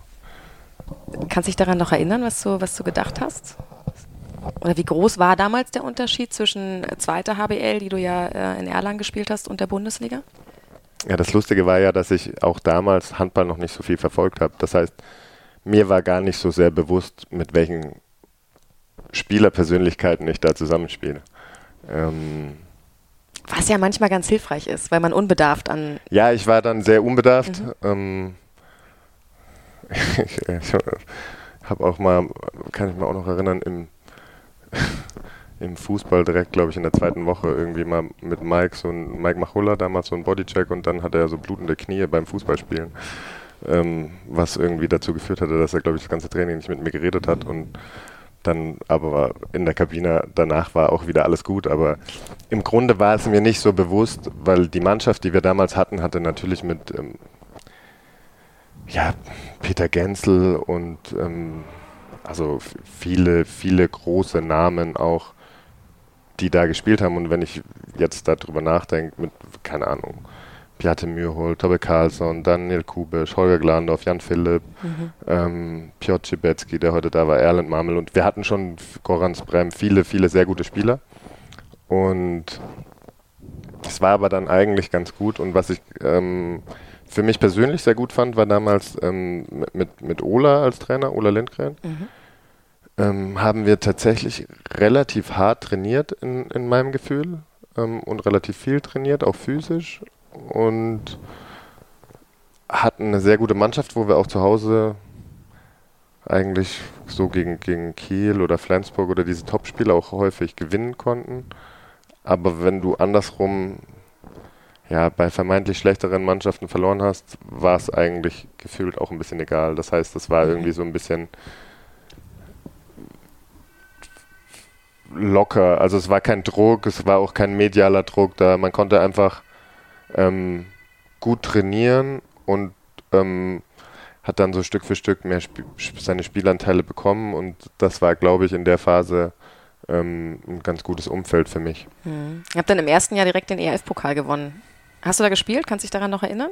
Ja, da habe ich gespielt. Da habe ich, da haben wir gegen Kopenhagen gespielt und das Rückspiel war in Kopenhagen. Ja, da habe ich zwei Tore sogar gemacht. Aber natürlich habe ich in meiner ersten Saison sehr wenig gespielt, ähm, weil, weil ich da mit Holger zusammen auf einer Position gespielt habe. Und mhm. Holger war ja, äh, ja Mr. Nordhorn. Mhm. Ähm, Nico Katzigianis hat immer zu ihm gesagt, wann wird dir endlich dein Haus aus purem Gold hier hergestellt? ähm, und deswegen habe ich da nicht so viel gespielt. Und im zweiten Jahr war es dann so, dass ähm, wir zum Halbjahr Insolvenz anmelden mussten. Und ähm, dann, glaube ich, im Laufe dieser Saison, also eben dann Holger gegangen ist, Jan Philipp gegangen ist, Erland Marmelon, Peter Kukutschka, dann waren noch äh, Goran und, und Beate waren auch noch verletzt. Also wir hatten irgendwie am Ende der Saison so gefühlt nur noch acht, neun Spieler. Mhm. Und haben dann eben ab dem Halbjahr hat Ola auch gesagt, gut, ich mache alles wie bisher, aber ich kann eigentlich, äh, also ihr müsst es nicht machen, weil ähm, ihr habt ja jetzt eigentlich keinen Vertrag mehr hier sozusagen. Mhm. Wir haben Insolvenz angemeldet. Und das war dann natürlich trotzdem eine ganz spannende Zeit, weil wir hatten eine, eine ganz entspannte Stimmung und ich konnte auch viel spielen. Ähm, dann natürlich, also da war das dann wirklich so, dass der Trainer einfach gesagt hat, ja gut, wenn du nicht mehr kannst, musst du halt zwei Minuten dir holen, wenn du mal Pause brauchst. Und da war tatsächlich das Traurige so ein bisschen, ähm, dass wir dann da auch im Europapokalfinale waren und haben wegen weniger Auswärtstoren nicht gewonnen gegen Valladolid damals, mhm. die auch eine, eine, sehr starke Mannschaft da um, um Raul Entre Rios hatten. Und das war tatsächlich ein bisschen traurig, weil irgendwie wir noch so, weiß ich nicht, so gefühlt so eine Hobbytruppe waren und das hat tatsächlich da ziemlich wehgetan. Da war ich echt äh, sehr enttäuscht, dass wir, dass wir da nicht ähm, noch ein Tor mehr geworfen haben. Das heißt aber auch, dass ja gleich deine erste Station in der Bundesliga irgendwie auch mit allen negativen Begleiterscheinungen, die ein Leben als Profisportler eben so mit sich bringen kann, ähm, abgelaufen ist. Also gleich mal irgendwie direkt zu Beginn so eine Insolvenz mitzumachen, äh, ist ja auch nicht ohne. Das macht ja auch was mit dir als, als Spieler, gerade als junger Spieler, oder? Also ist, ist das so ein Moment, wo du denkst, boah, was mache ich hier eigentlich gerade? Ist das alles so richtig, was ich mir so überlegt habe? Ja, lustigerweise kam der Insolvenzverwalter bei allen Spielern gleichzeitig früh am Morgen um sieben. Schöne Uhrzeit. Ich habe nicht zu Hause geschlafen. und ich kam dann mittags nach Hause und die haben tatsächlich dann einen Schlüsseldienst gerufen und haben alle meine Ordner und meinen Laptop und alles mitgenommen. Mhm. Und ich hatte halt, ja, wie es halt so ist. Ich habe ja da zum ersten Mal alleine gewohnt, hatte halt eine Zwei-Zimmer-Wohnung. Ja. Und dann kam dann zu Hause und haben so gedacht, okay, keine Ahnung, jetzt hier ist nichts mehr. Und so ein Zettel am Tisch liegen mit, okay, wir, wir haben ihre Sachen beschlagnahmt. Und wow. war man schon auch erstmal so, ich meine, ich war 20, 21, dass man auch so gar kein Gefühl dafür hatte, was passiert hier eigentlich mhm. so genau. Ähm, es war natürlich schon interessant. Andersrum war es aus sportlicher Sicht natürlich für mich von, von Vorteil, dass ich dann mehr Spielanteile mhm. bekommen habe. Und aus finanzieller Sicht war es natürlich für mich auch kein großer Nachteil, weil ich natürlich ähm, da nicht so viel Geld verdient habe, dass mhm. ähm, jetzt so ein, man, dieses Insolvenzausfallgeld, was man dann bekommt, hat dann letztendlich, ähm, war ja dann auch nicht weniger sozusagen. Mhm. Von daher ist viel passiert. Es war spannend. Man hat auch am Anfang bei vielen Dingen nicht so richtig genau gewusst, wie die einzuordnen sind, aber es ist ja dann trotzdem immer was, was einen irgendwie prägt oder auch lehrt. Ich stelle mir das total spooky vor, wenn du mittags nach Hause kommst und deine Wohnungstür steht offen und du, du also ja, die war schon wieder zu. Okay, sie war schon wieder zu. Aber war dein erster Gedanke, hier wurde eingebrochen oder oder hast ja, du sofort nee, ich realisiert? Ja dann, naja, gut, ich habe ja dann. Du wusstest also, von den anderen schon. Ich wusste natürlich von den war. anderen Spielern mhm. schon, dass so die Insolvenz oder dass da letztendlich ähm, bei denen geklingelt wurde und irgendwelche Unterlagen mitgenommen wurden. Aber ich wusste natürlich nicht, dass sie so weit gehen werden und bei mir das auch machen werden, wenn ich nicht zu Hause bin. Aber um was für Unterlagen ging es dann? Also warum braucht der Insolvenzverwalter private Unterlagen von dir? Nur Gut, ich weiß nicht, ich hatte da halt irgendwie wie viel Ort man, hat man mit 20 rumstehen? Fünf ja. bis äh, Ein bis zwei hätte ich jetzt gesagt. ja, da waren vielleicht so zwei Ordner von der Universität und dann ja. noch, weiß ich nicht. Ja, eben, das hat ja nichts mit, mit, mit ja, Handball zu tun. Gut, aber die gucken ja nicht die Unterlagen vorher an, die okay, nehmen einfach nehmen alle einfach Ordner mit. mit und, ja. Okay, okay, verstehe. In diese Zeit äh, bei Nordhorn fiel dann auch dein Nationalmannschaftsdebüt. Mhm. 2008 war das nämlich, ähm, gegen die Schweiz in einem Testspiel im Februar unter Heiner Brandt. Deine erste Begegnung mit Heiner Brandt, kannst du dich noch daran erinnern? Wie das war? Ja, also ich kann mich nur noch erinnern, dass bei Heiner Brandt ja immer das hat man ja dann von den anderen Spielern auch so gehört, ja, auf jeden Fall keine Mayo, keine Sahne, sonst sagt er irgendwas. Hier wegen. Also bei, bei, wenn man im Hotel bei, zusammen ist. Im Hotel, mhm. so am Buffet und beim Essen und so. Und mhm. ich weiß, dass er, glaube ich, dann beim ersten oder zweiten Lehrgang gesagt hat, ja, jetzt ist ja nicht mehr so schlimm, wir müssen ja nicht aufpassen, Zeit, sie ist ja nicht mehr hier. Und dann hat er gesagt, na Steffen, bei dir müssen wir aber auch ein bisschen gucken.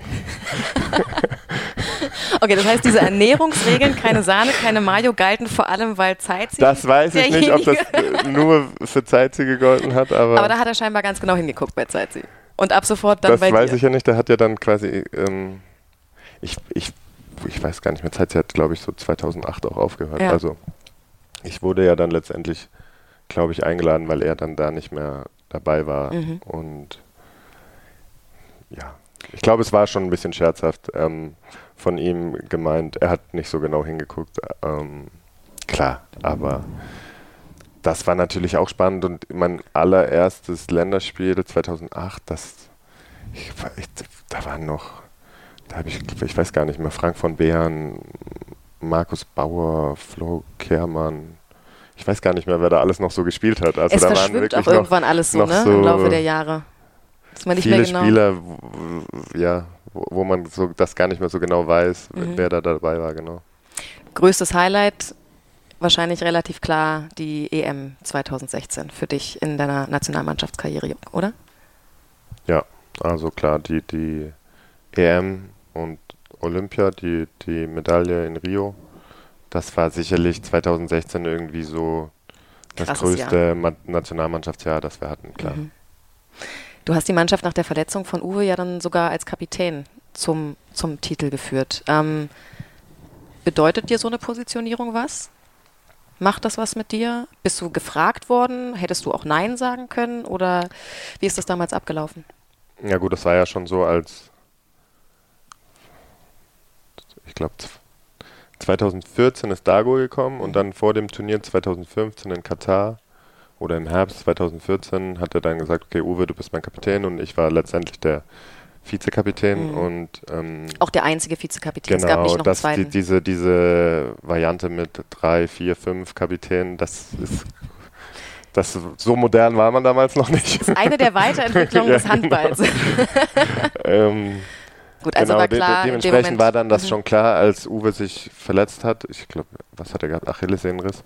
Ähm, dass ich dann der Kapitän sein werde. Und das hat er dann auch zu mir gesagt. Und ähm, ja, das war dann schon so, dass mir dann vor dem Turnier deutlich mehr Sachen durch den Kopf gegangen sind. Auch hatten wir eine Mannschaft, in der wir viele Verletzungen hatten. Ich kann mich auch noch gut erinnern, dass wir im, im Vorfeld, als wir ähm, in Hannover in der Vorbereitung waren, dass Bob dann damals Lütti und mich nochmal so einzeln gesprochen hat und wirklich eher so in die Richtung ging, okay, ihr seid dafür verantwortlich, dass wir hier nicht nach der Vorrunde ausscheiden und mhm. irgendwie das eine absolute Blamage wird, dieses Turnier. Mhm. Ähm, ich habe schon diese Verantwortung ein bisschen gefühlt, in dem Moment ähm, Kapitän zu sein von Beginn an.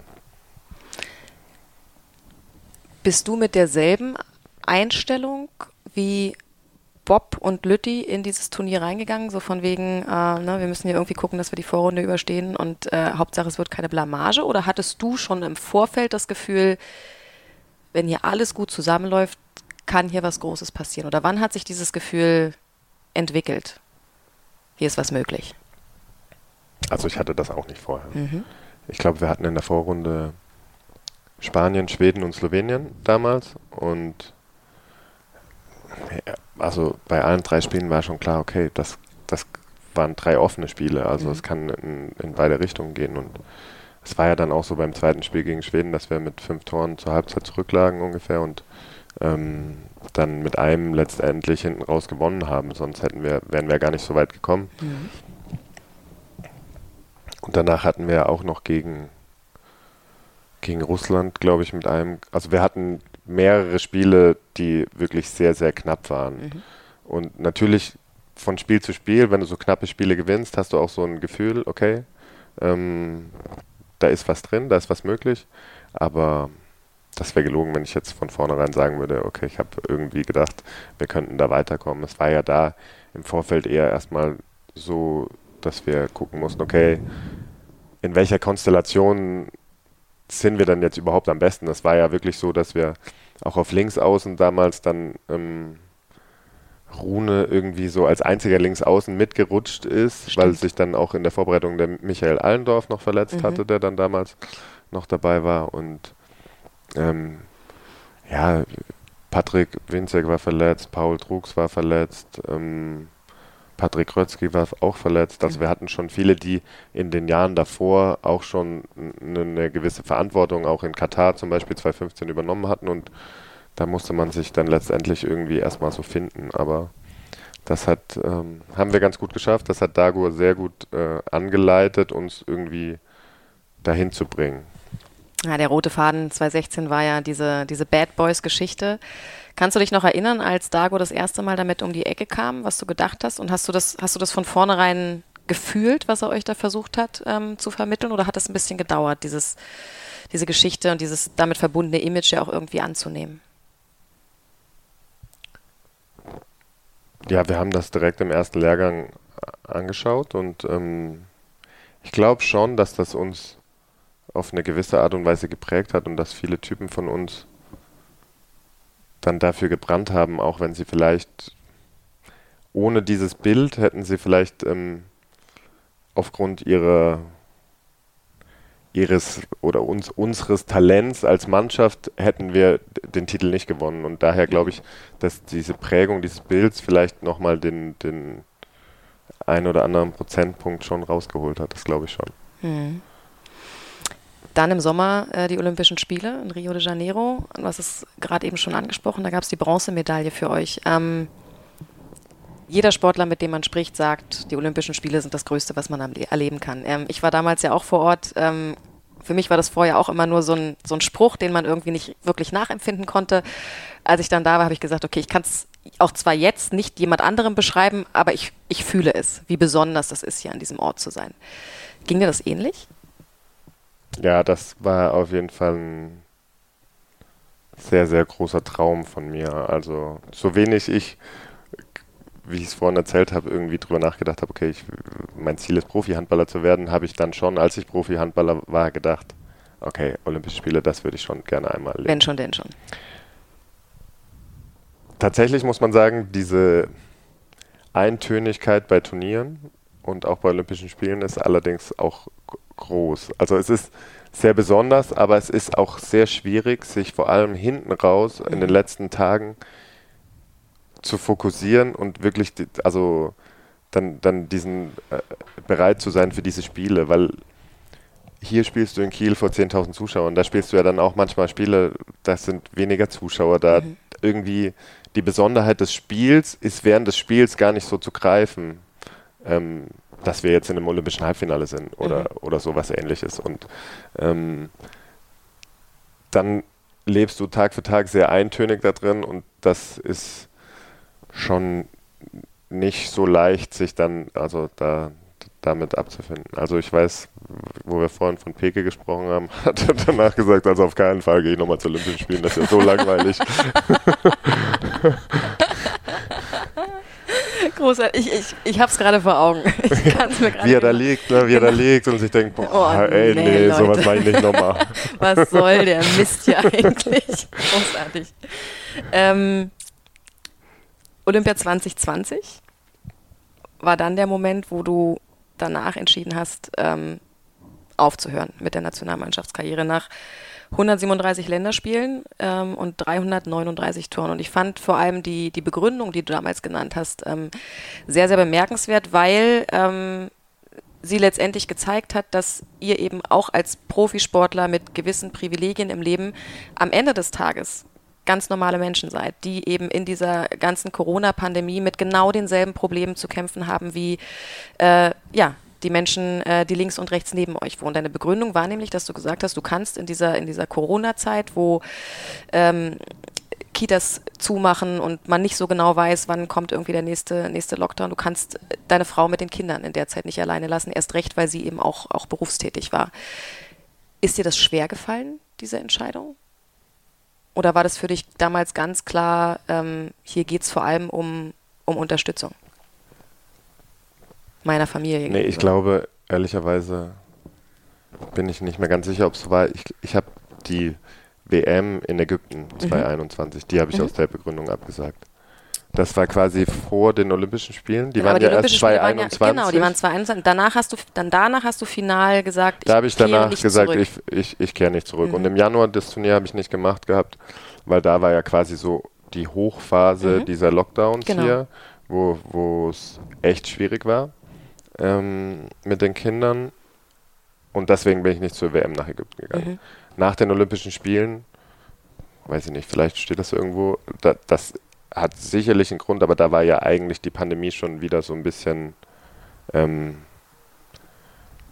auf also einen besseren auf, auf Weg. Einen besseren Weg ja, ja. Und, und die Kitas hatten offen und ähm, da war das dann letztendlich so, dass mein Gefühl war, ähm, dass diese Mannschaft jetzt einfach ein, ein jüngeres Gesicht hat und ich, wenn ich noch länger mehrere Jahre Handball spielen will, auch ein paar Pausen mehr brauche als mhm.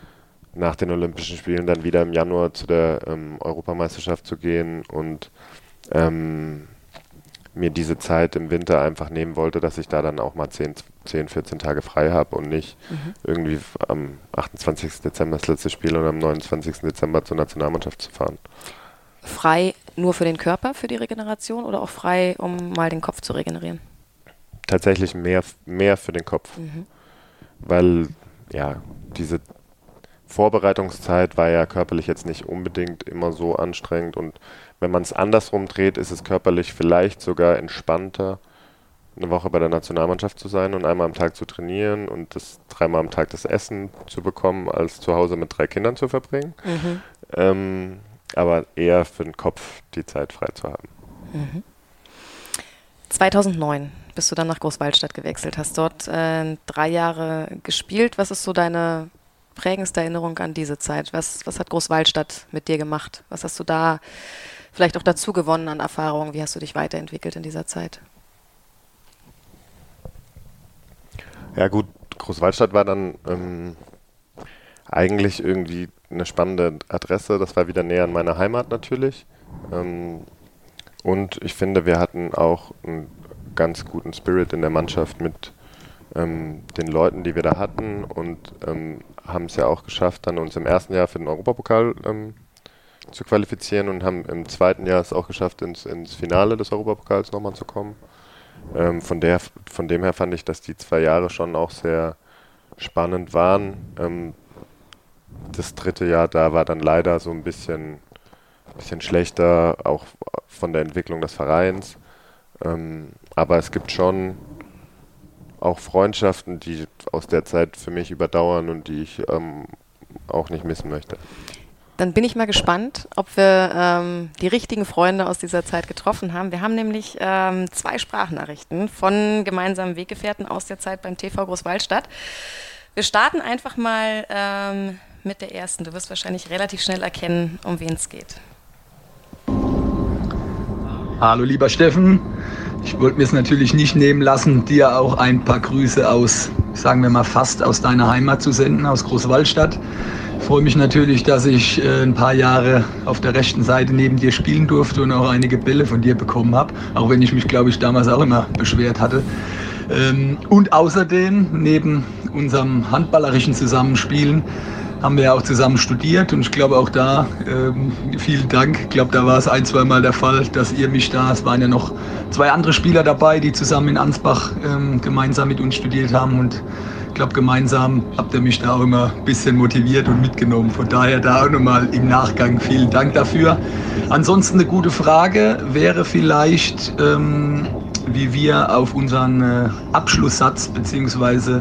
unsere Verabschiedung gekommen sind beziehungsweise was die ist und wie wir darauf gekommen sind. Ich wünsche dir für deine Zukunft alles Gute und natürlich auch für dein Comeback drücke ich dir ganz fest die Daumen. Viel Spaß heute, viele Grüße.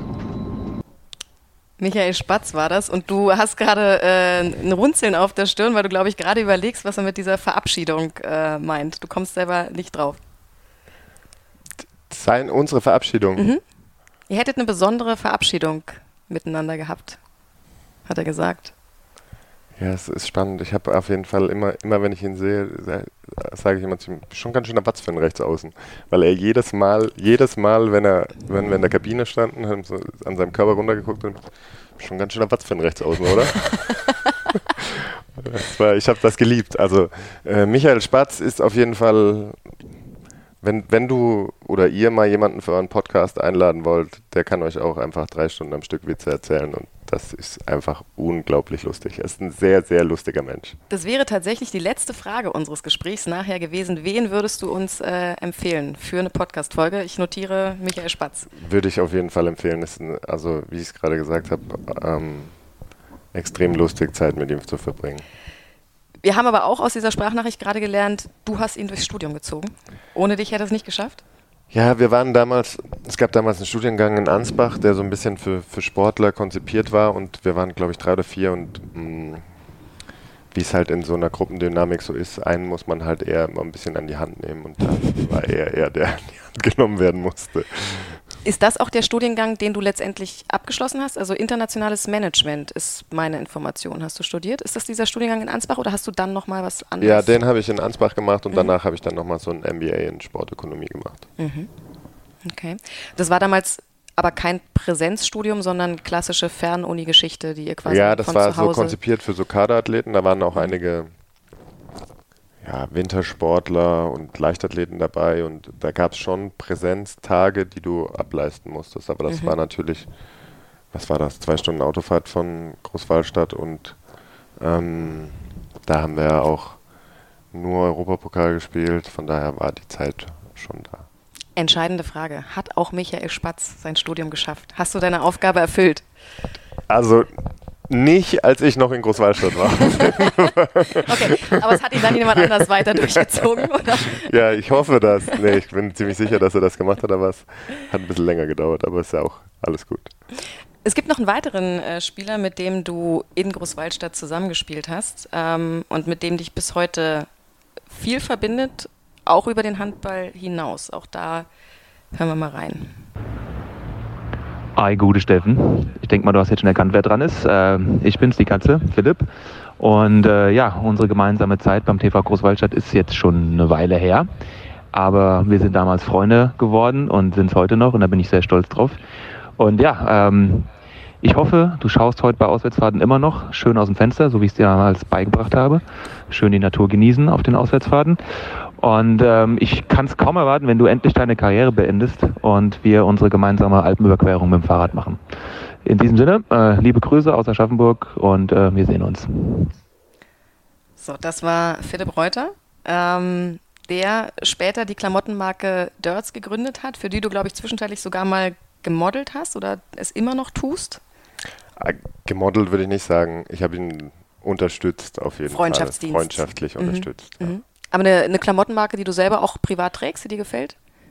Eigen, ja, ja, jetzt Heute trage ich gerade. Puma, klar.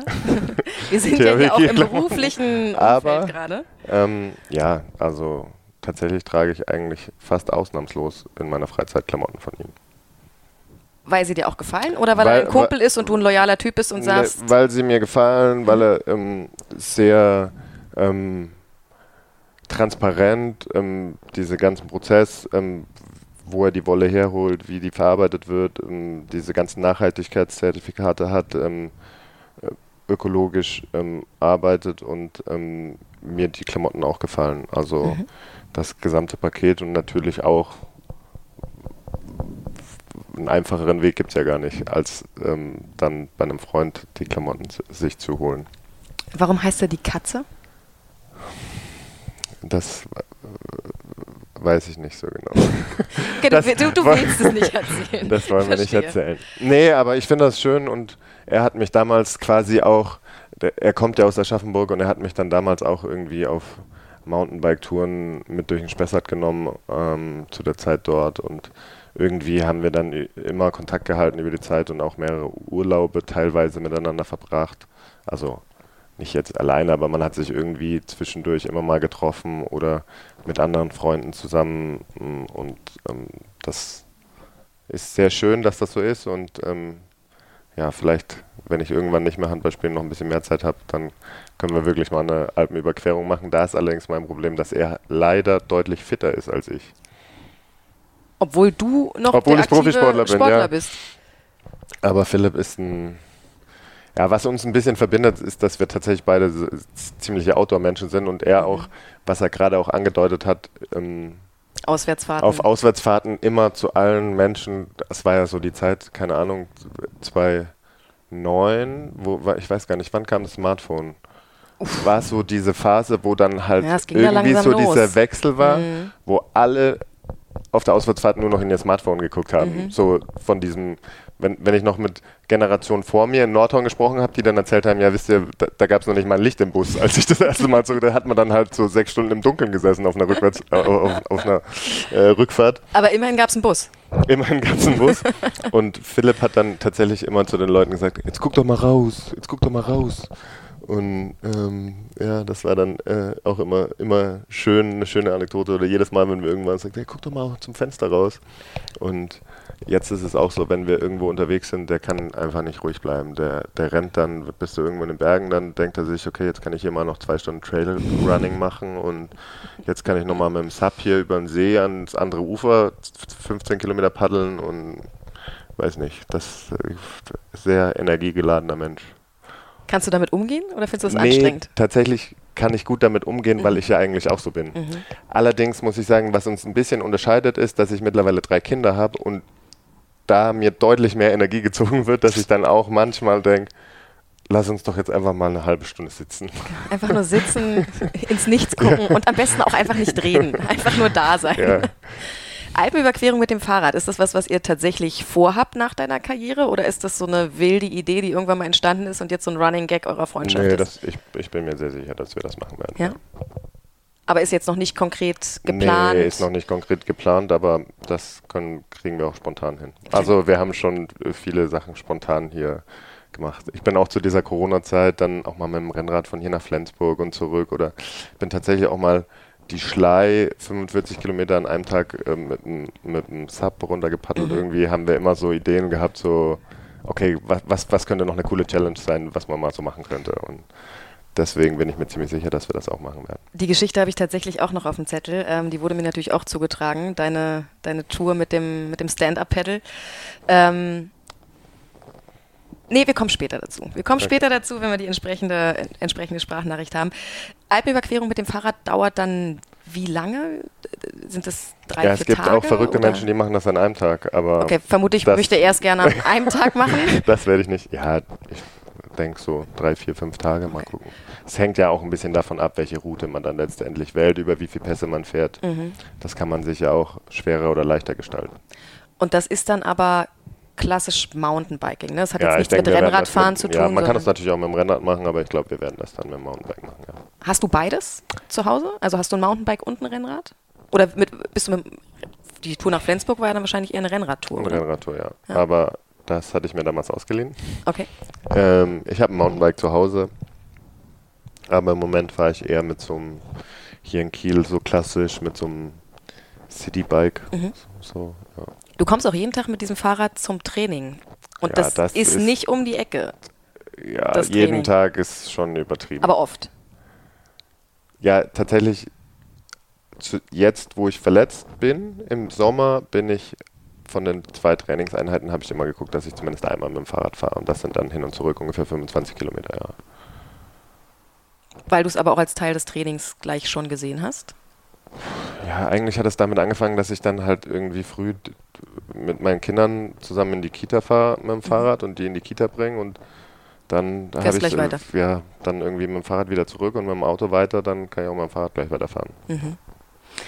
Sowas wie mit dem Rennrad von Kiel nach Flensburg, ist, sind das dann so, sind das Dinge, die du länger vorhast und dann irgendwann einfach umsetzt? Oder sind das so Schnapsideen, die plötzlich kommen und dann Nein. muss es aber auch sofort gemacht werden? Wie, wie, Das war eigentlich so Beginn der, also als damals im April oder wann war das, ähm, der erste Lockdown? der erste Lockdown ja, war. März, April war das, ja. Und die Liga eben abgebrochen, da wurde die Liga erst abgebrochen Genau. für sechs Wochen und dann hat unser Athletiktrainer gesagt, ja, weiß ich nicht, irgendwie laufen, das, das, morgen 20 Kilometer Fahrrad fahren und ja, es war ja für uns alle eine sehr seltsame Zeit und ich Mhm. w- weiß ich nicht, da sind wir wieder bei diesem Challenge-Competition-Typ, dass ich gedacht habe, ja, jetzt 20 Kilometer einfach irgendwo mit dem Fahrrad rumfahren ist super langweilig. Mhm.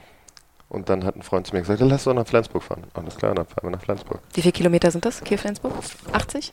Ja, also schneller Weg, aber wir sind quasi an der Küste entlang. Also ich Mhm. glaube, so hin waren es 110 und zurück sind wir einen schnelleren Weg, so 80, neu- 85 oder so gefahren. Aber dann auch beides an, an, an einem Tag oder übernachten konnte man damals nicht? Beides an einem Tag.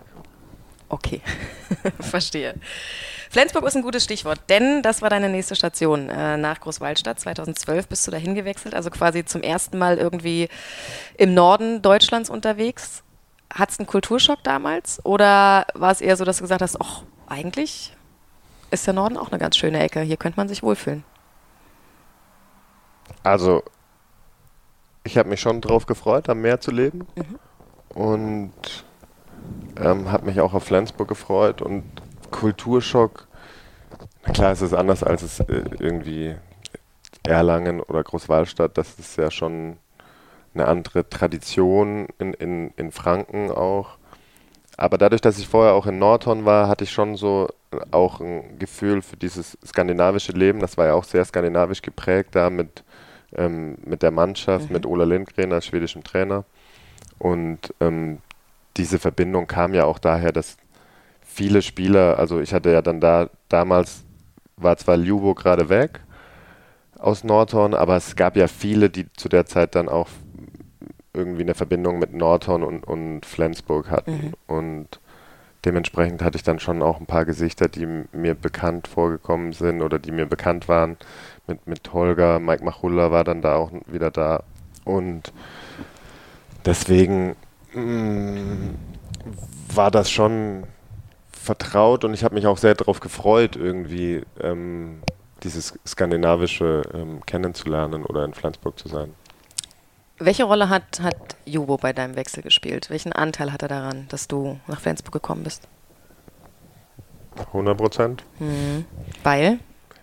Ja, ich meine, das war ja dann so eine Phase, wo, wo ich gerade in Großwaldstadt eben zwei, drei Jahre viel gespielt habe, auch, auch im ersten Jahr, glaube ich, ganz alleine gespielt habe. Ähm, und es schon so eine Phase war, wo Großwaldstadt dann tendenziell so ein bisschen ähm, ja, bergab ging. Ich glaube, im Jahr danach ist äh, die, die Mannschaft auch abgestiegen Mhm. und es schon mehrere Mannschaften gab, wo ich eben die Möglichkeit gehabt hätte hinzugehen, die so im Mittelfeld eher waren oder vordere Mittelfeld und ähm, vielleicht auch finanziell lukrativer waren als Flensburg. Aber ich wollte sehr gerne unter Ljubo spielen und ich wollte sehr gerne ähm, Champions League spielen und habe gedacht, okay, jetzt hast du diese Möglichkeit, ähm, das mal auszuprobieren, irgendwie alle drei Tage zu spielen und jeden, alle drei Tage gefordert zu sein. Und das war irgendwie so ein, eine Herausforderung, der ich mir, mich gerne stellen wollte. Und die Champions League habt ihr dann noch gewonnen, 2014. Da warst du auch da, da kann ich mich erinnern. Stimmt. Stimmt. In der Lanxess Arena, da habe ich für die, für die ERF quasi die Hallenmoderation ja, genau. gemacht damals.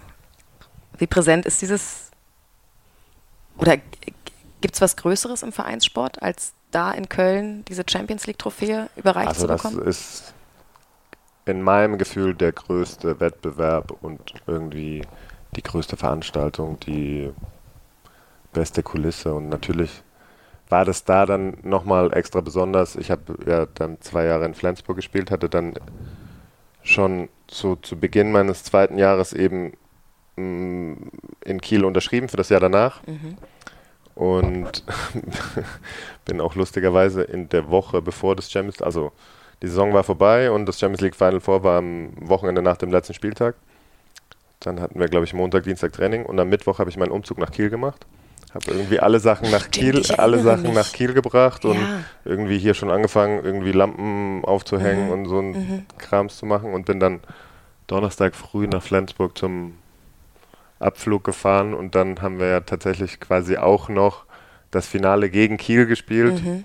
Und ähm, ja, das war dann schon ein sehr besonderer Moment, klar. Es gibt eigentlich kein schöneres Ende, einen Verein zu verlassen, als mit so einem Titel, oder? Ja, auf jeden Fall. Das Einzige, was nicht so schön war im Nachhinein, war, dass wir dann Sonntag in Köln gefeiert haben, nicht geschlafen haben, Montag zurückgekommen sind nach Flensburg, dann dort gefeiert haben. Ich natürlich da keine Wohnung mehr hatte und Jakob, Jakob dann zu mir gesagt hat, Jakob Heinl, ja, dann musst du jetzt mit mir weiter feiern.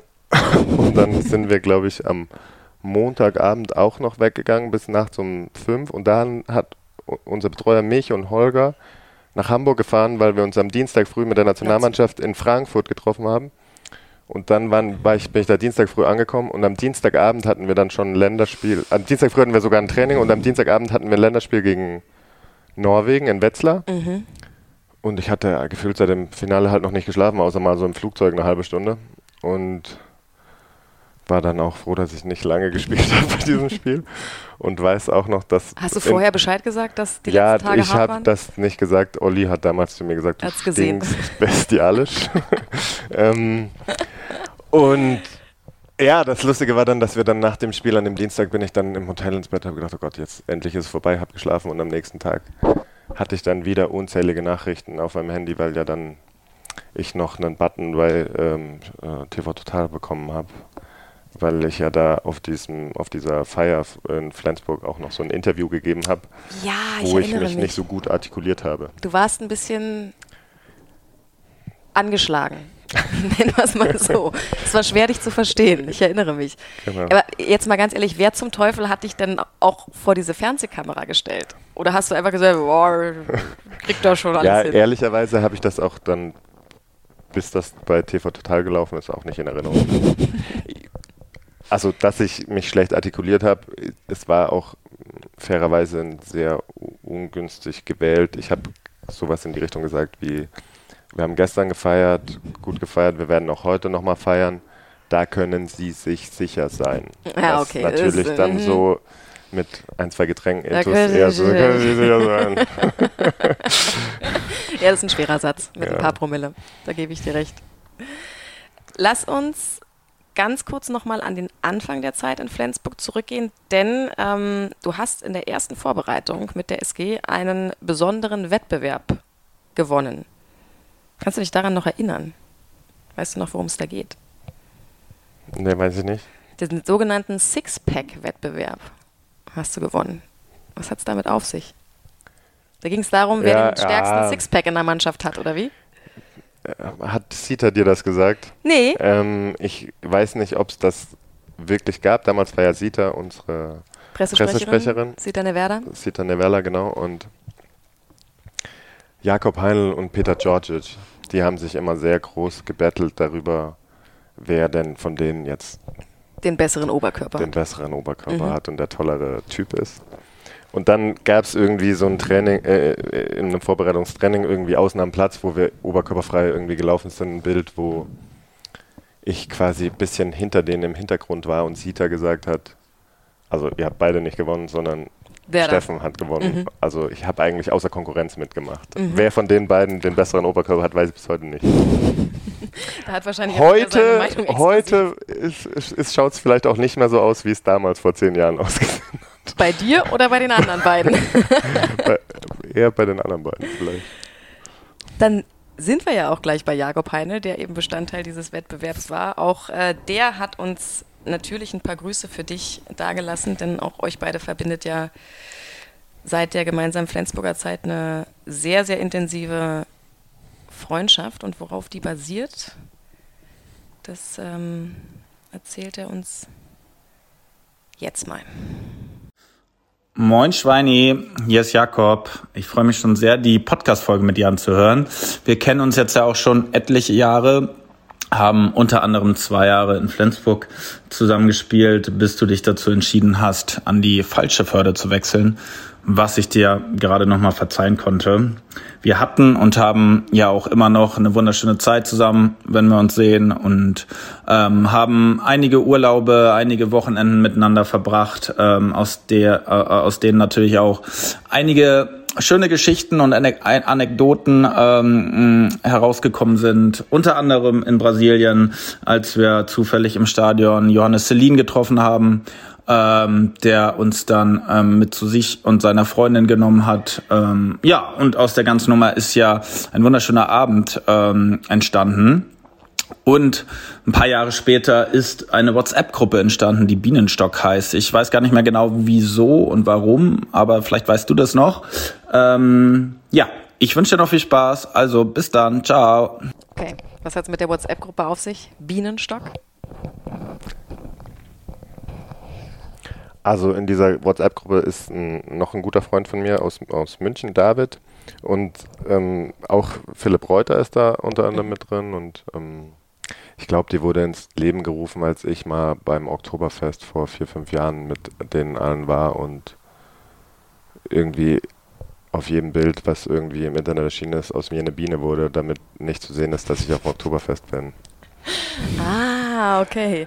Wir äh, haben die quasi so Bienen übers Gesicht gelegt. Genau. Und ja, das ist tatsächlich ähm, schon schön, dass irgendwie das auch so gekommen ist, dass, keine Ahnung, mit Philipp ich in Großwallstadt gespielt habe, mit Jakob äh, in Flensburg und wir irgendwie so eine Gruppe an, an Jungs sind, die da ähm, Zeit zusammen verbringen und was damals tatsächlich angefangen hat, ist, dass wir nach diesem Champions League 2014 auch zu viert, ähm, Philipp war da tatsächlich zwar nicht dabei, nach Brasilien geflogen sind und ähm, auch Zur teilweise Spiele damals. von der Fußball-WM dam mhm. damals ähm, vor Ort verfolgt haben. Und ähm, ja, das äh, hat uns, glaube ich, dann irgendwie nach den zwei Jahren, die wir zusammengespielt haben, noch enger zusammengeschweißt und hat auch dann eben dazu geführt, dass wir in den Jahren danach auch ähm, viele Dinge miteinander unternommen haben, wobei es für ihn ja trotzdem immer schwierig ist, nach Kiel zu kommen, wie er es ja schon verlauten hat lassen und dann auch immer nur sagt, ja gut, hier in der Straße, wo du wohnst, ist es ganz okay, aber sonst ist Kiel echt hässlich. Also deine Straße ist quasi neutrales Gebiet, ja, genau. da darf sich Jakob Heinel aufhalten, ja, genau, aber ansonsten, sonst, sonst wird es schwierig für ihn. Genau. Falsche Förder hat er ja gerade schon genau. gesagt und damit sind wir ja eigentlich auch gleich bei deinem, bei deinem Wechsel zum äh, THW Kiel 2014 dann, du hast es gerade schon angesprochen. Ähm, wie viel musstest du dir für diesen Wechsel anhören, beziehungsweise war Jakob Heinel der Einzige, der dich gefragt hat, ob du noch ganz dicht bist oder gab es da noch ein paar mehr? Ja gut, wer natürlich damals am, am krassesten Anti-THW Anti war, war Thomas Mogensen. Mhm. Der hat es auch so weit getrieben, dass seine Frau keine schwarz-weißen Kleider oder sowas anziehen durfte. Wirklich? Mhm. Wow. Und der hat, glaube ich, in dem Training, als ich damals gesagt habe, dass ich nach Kiel gehe, das war kein so leichtes Training für mich dann.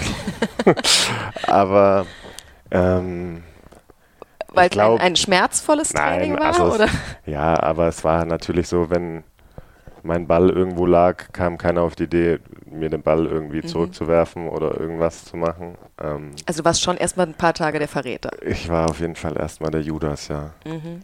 Aber es ging auch sehr schnell. Ich glaube, das Gute war, dass wir das schon, dass das alles offen und transparent war und ich glaube, dass wir dann trotzdem, das war ja dann schon im Oktober oder zu Beginn der Saison, eine sehr erfolgreiche Saison mit dem Titel am Ende in der Champions League hatten, ähm, der dann irgendwie auch so dazu geführt hat, dass keiner böse war. Mhm. Ja, wie ich vorhin schon gesagt habe, eine bessere Art zu gehen gibt es ja eigentlich gar nicht als mit diesem Titel. Was waren deine Beweggründe, nach Kiel zu gehen? Ja, tatsächlich war es einfach der THW und der Grund zu sagen, okay, jetzt kannst du, hast du eine noch größere Chance, Titel zu gewinnen. Oder bist bei einer noch besseren Mannschaft. Also, das ist natürlich schwierig, das aus, der heut, aus dem heutigen Standpunkt jetzt so zu sehen. Aber ähm, damals war es eben so, dass ähm, in dem Jahr danach Flensburg auch ein, zwei Spieler, ein, zwei andere Abgänge hatte und ähm, Kiel, ich glaube in dem Jahr, in dem ich gekommen bin, kam auch Dule und dann kam auch ähm, Kaneas und mhm. wir hatten noch Philipp, Aaron, Marco Wujen, Rasmus Lauge, also das war schon eine Mannschaft im Rückraum, wo ich auch gedacht habe, okay, jetzt ich muss erstmal gucken, wer hier noch alles so rumläuft und ähm, und wo eigentlich meine Position Position ist irgendwie ja. so, ich bin der Letzte da hinten dran so gefühlt. Mhm. Ähm, so hat sich angefühlt für dich? Ja, was heißt, so hat sich gefühlt. Ich, ich, ich mag ja diese Herausforderung anzunehmen mhm. und ähm, äh, das war schon für mich so ein Grund zu sagen, okay, ich möchte da hingehen, weil da ist irgendwie eine, eine ja, das ist trotzdem nochmal eine noch größere Mannschaft als Flensburg. Und irgendwie habe ich tatsächlich sehr lange darüber nachgedacht, das muss ich auch zugeben. Mhm. Aber irgendwann war ich schon an dem Punkt, dass ich gedacht habe, okay, wenn ich das nicht mache, werde ich es vielleicht bereuen. Steckt auch so ein bisschen der Gedanke hinter, der THW fragt nur einmal? Also wenn ich jetzt Nein ja, sage. Manche, manche fragte ja vielleicht auch mal öfter, aber natürlich steckt das so dahinter, dass ich gedacht habe, okay, wenn ich jetzt Nein sage, dann werde ich, mhm. also bestimmt nicht nochmal drei oder vier Jahre später mhm. den Schritt machen. So war mein Gefühl damals auf jeden Fall. Jetzt haben wir ja schon festgestellt, dass du in jeder Mannschaft irgendwie so den einen Buddy hattest. Wer ist das beim THW Kiel? Ja, lustigerweise hat Rune vorhin in der Kabine zu mir gesagt, und wie war der Podcast? Da wusste noch nicht, dass wir den erst jetzt aufnehmen. Von daher weiß ich schon, dass es jetzt Rune sein wird. Mhm. Im Moment ist es tatsächlich so, dass ich mit Peke ziemlich viel ähm, zu tun habe, was natürlich auch damit zu tun hat, dass wir jetzt gerade in, äh, in der Reha viel Zeit mit verbringen. Aber ähm, klar, mit, mit Rune habe ich schon auch sehr viel Zeit verbracht und ähm, finde es aber eigentlich insgesamt noch viel spannender, nachdem du vorhin zu mir gesagt hast, dass ich jetzt mein zehntes Jahr hier beim THW bin, dass ich in den zehn Jahren, glaube ich, mit fünf Spielern diese zehn Jahre gemeinsam verbracht habe, was, glaube ich, sehr außergewöhnlich ist im, im Profisport oder auch im das Profi. Das ist Rune? Rune, Dule, Dule Ecki, mhm. Bam Bam. Mhm. Ich glaube, die vier. Und Niklas Landin mhm. jetzt nicht mehr, aber der war ja. auch sehr lange. Also es war, ist schon so. Ähm, ja, das dass dann so, dass das ungewöhnlich ist und dass das mhm. auch sehr prägend ist, wenn du einfach zehn Jahre ähm, Zeit mit denen zusammen verbringst. Also äh, vor zehn Jahren waren wir alle irgendwie noch andere Menschen. Also wir haben uns, also ja, andere Menschen, aber Kinder, gefühlt irgendwie ne? so. Ja. man wird zusammen man, erwachsen. Genau. Und ähm, das ist eigentlich schon schon schön, dass du die Zeit so lange mit jemand anders teilen kannst und dann auch mit mehreren teilen kannst. Mhm. Und Rune ist eben äh, auch der, der dich vielleicht sogar am meisten vermisst in der Mannschaft. Und das hat aber nicht unbedingt was ähm, mit deinen Qualitäten als Handballer zu tun, sondern mit deinen Qualitäten auf ganz anderen Ebenen. Hören wir mal rein, was Rune uns geschickt hat.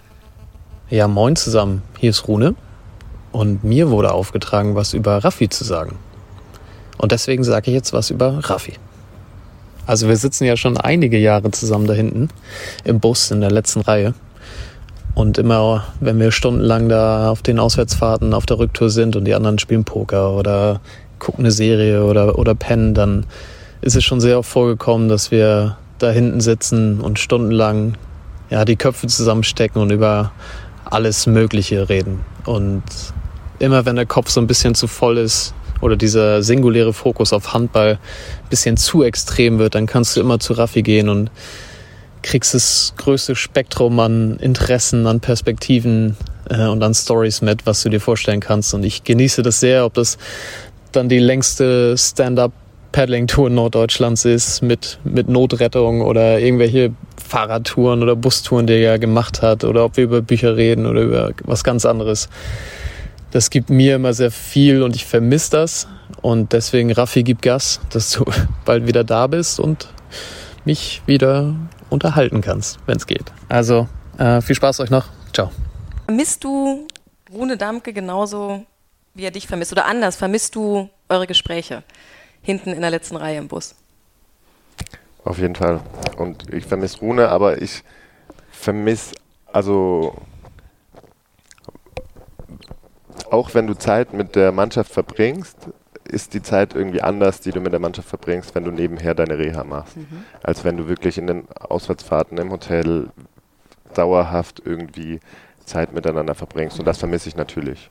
Und mit Rune ist es natürlich im Speziellen so, dass wir schon so wir haben dann immer so eine Reihe vorne, da sind zwei Tische, da spielen dann ein paar Poker, dann gibt es eine Reihe, da, da gucken vielleicht zwei, drei Serien, dann gibt es welche, zwei, drei, die so paar Computer-Gaming-mäßig ähm, irgendwelche Spiele machen und dann ist ganz oft so, dass wir hinten irgendwie einfach zum Fenster rausschauen und reden. Ein bisschen altmodisch, könnte man sagen. Nee, ich finde das, ich, ich find das total schön, ähm, die Vorstellung, und frage mich aber gerade, also er hat ja gesagt, das ist das größte Spektrum an Interessen und Perspektiven. Ich stelle mir das jetzt tatsächlich gerade so vor, ihr sitzt da hinten, guckt irgendwie in die Nacht, äh, die Landschaft zieht vorbei und plötzlich kommt einer mit einem Thema um die Ecke, wo sich der andere wahrscheinlich denkt, wo hat er das denn jetzt hergeholt? Also, läuft das genauso ab? Ja, manchmal ist es, es ist ja nicht so, dass, dass wir einsteigen und sagen, hey Rune, hast du schon gewusst, wollen wir uns heute mal über das und das Thema unterhalten? So läuft es ja nicht. Ja, aber ab. manchmal hat man das ja, dass man sagt, ja, ich muss mit dem und dem unbedingt darüber. Ja, das haben wir eigentlich selten. Das okay. ist eher so, dass das, das entwickelt sich, sich so entwickelt und mhm. irgendwie er irgendwelche Sachen erzählt, was, was los ist und ich und irgendwie, ja, gibt es dann irgendwelche spannenden, spannenden Dinge. Ich bin auch ähm, mein bester Freund hier in Kiel, Lenny, der ist auch, den habe ich auch über Rune kennengelernt und das hat auch damit angefangen, dass Rune zu mir gesagt hat, ich habe hier einen Freund, ähm, der wohnt ähm, in, einem, in einem Gartenhaus, der wohnt in der Stadt, in so einem, bei einer Familie im Gartenhaus und der studiert Mathematik, wohnt da im Gartenhaus, an der ganzen Wand hängen nur äh, Gitarren und am, an der Decke hängen nur Surfbretter und ich glaube, das könnte ein guter Freund von dir sein. Und so, das ist so ein Beispiel dafür. Und irgendwie äh, ist, äh, ist das jetzt so, dass das ein unglaublich guter Freund von mir geworden ist. Und mh, mm, das habe ich auch zum Beispiel Rune zu verdanken. Also das ist ein kleines Beispiel, mhm. aber irgendwie kommt man auf Dinge, die ja, dann auch ein bisschen weiter weg vom Handball sind, weil nach einem Spiel ist es ja sonst oft so irgendwie, man sitzt zusammen und hat dann noch zwei, drei Szenen vom Spiel im Kopf mhm. und dann spricht man darüber und ja, manchmal bleibt man auch dabei, aber manchmal denkt man auch, okay, jetzt, jetzt müssen wir hier einen Punkt dran machen und dann gibt es halt irgendwelche anderen Sachen, die vielleicht auch dazugehören. Und das ähm, finde ich auch ganz spannend, weil das habe ich tatsächlich in Norton, um nochmal die Brücke zu schlagen, gelernt, nachdem wir dieses Finale verloren haben mit einem Tor in Valladolid, sind wir mit dem Bus nach Madrid gefahren und dann haben alle gesagt, ja, wir gehen da noch jetzt weg und das ist ja der letzte Abend und ich war so, nee, so ein bisschen so 21 verbissen mhm. und so, nee, wir haben verloren und irgendwie, da hatte ich dann auch geweint und da war noch irgendwie sehr emotional und habe so, nee, ich gehe nicht mehr weg und so. Und dann hat Peter Genzel höchstpersönlich zu mir gekommen und gesagt, das Leben ist so viel mehr als Handball. Und das war dann schon so, dass ich dann manchmal diesen Punkt auch irgendwie, dass man diesen Punkt findet und sagt, okay, jetzt reden wir mal über was anderes. Hat sich dieses Gefühl von, das Leben ist noch mehr als Handball bei dir nochmal verstärkt, als du Papa geworden bist? Weil ich finde, das ist ja immer so ein Moment im Leben, wo wirklich, wo man eine ganz andere Gewichtung von Prioritäten irgendwie für sich selber findet und wo man vor allem feststellt, dass bestimmte Dinge, die einen früher wahnsinnig aufgeregt haben, tatsächlich eigentlich total unwichtig sind. Also es macht erstmal ist es super anstrengend, aber grundsätzlich hatte ich das Gefühl, macht es gelassener im Umgang mit allem, was so links und rechts passiert. Nein? Okay. Das ist aber Nein. toll, dass du so gelassen bist. Ähm, ja, das weiß ich tatsächlich nicht immer, wie viel das dann wirklich mit den Kindern zu tun hat. Das ist schwierig. Also es ist schwierig für mich ähm, zu sagen. Also du ob siehst keine, keine Verbindung jetzt zeitlich gesehen, sondern du sagst, es hat eher was mit dem Erwachsenenwerden, Älterwerden zu tun vielleicht. Ja, ich glaube schon, dass ich sehr verbissen war. Und das Lustige ist auch, dass wenn ich jetzt meinen Sohn sehe, der ist sechs, dass der unglaublich verbissen ist. Also klar, ich sage mal immer, okay, Kinder können nicht verlieren und hin und Mhm. her, aber ich empfinde ihn als unglaublich verbissen, Mhm. wenn es, ähm, weiß ich nicht, seine Fu- Fußballtraining oder sonstige Dinge angeht. Wenn ich ihn mit anderen Kindern vergleiche. Und mein Vater sagt immer, guck mal, der ist genau wie du warst als Kind. Und ich habe aber das Gefühl, dass ich diese also natürlich ist es so, dass ich verbissen bin und dass ich gewinnen will, wenn ich spiele. Aber diese Verbissenheit auch zwischen den Spielen, die ganze Zeit dieses Unterspannung, dieses, also dass da dann schon so ein bisschen immer so ein zwischen Spannung und Entspannung, zwischen Spa Spannung und Gelassenheit irgendwie so eine gesunde Mischung auch kommen muss, in meinem Gefühl, weil sonst kannst du wahrscheinlich, hättest du mich schon vor zehn Jahren in die Tonne kloppen können. Ja. Und das glaube ich, weiß ich nicht, ob das mit den Kindern zusammenhängt, sondern ich glaube, dass das einfach so von der Zeit so ein bisschen das äh, in der Zeit das ist, was, was man so für sich entwickelt hat. Aber irgendwo hat man diese Spannung und diese Competition und das schon in sich drin. Ja. Ähm, ja, weil offensichtlich, wie mein Papa das zu mir sagt, hatte ich das als Kind auch. Und wenn ich jetzt manchmal meinen Sohn sehe, denke ich, ehrlich, geht's noch? Warum zum Teufel konntest du nicht einfach nach deiner Mutter kommen? genau.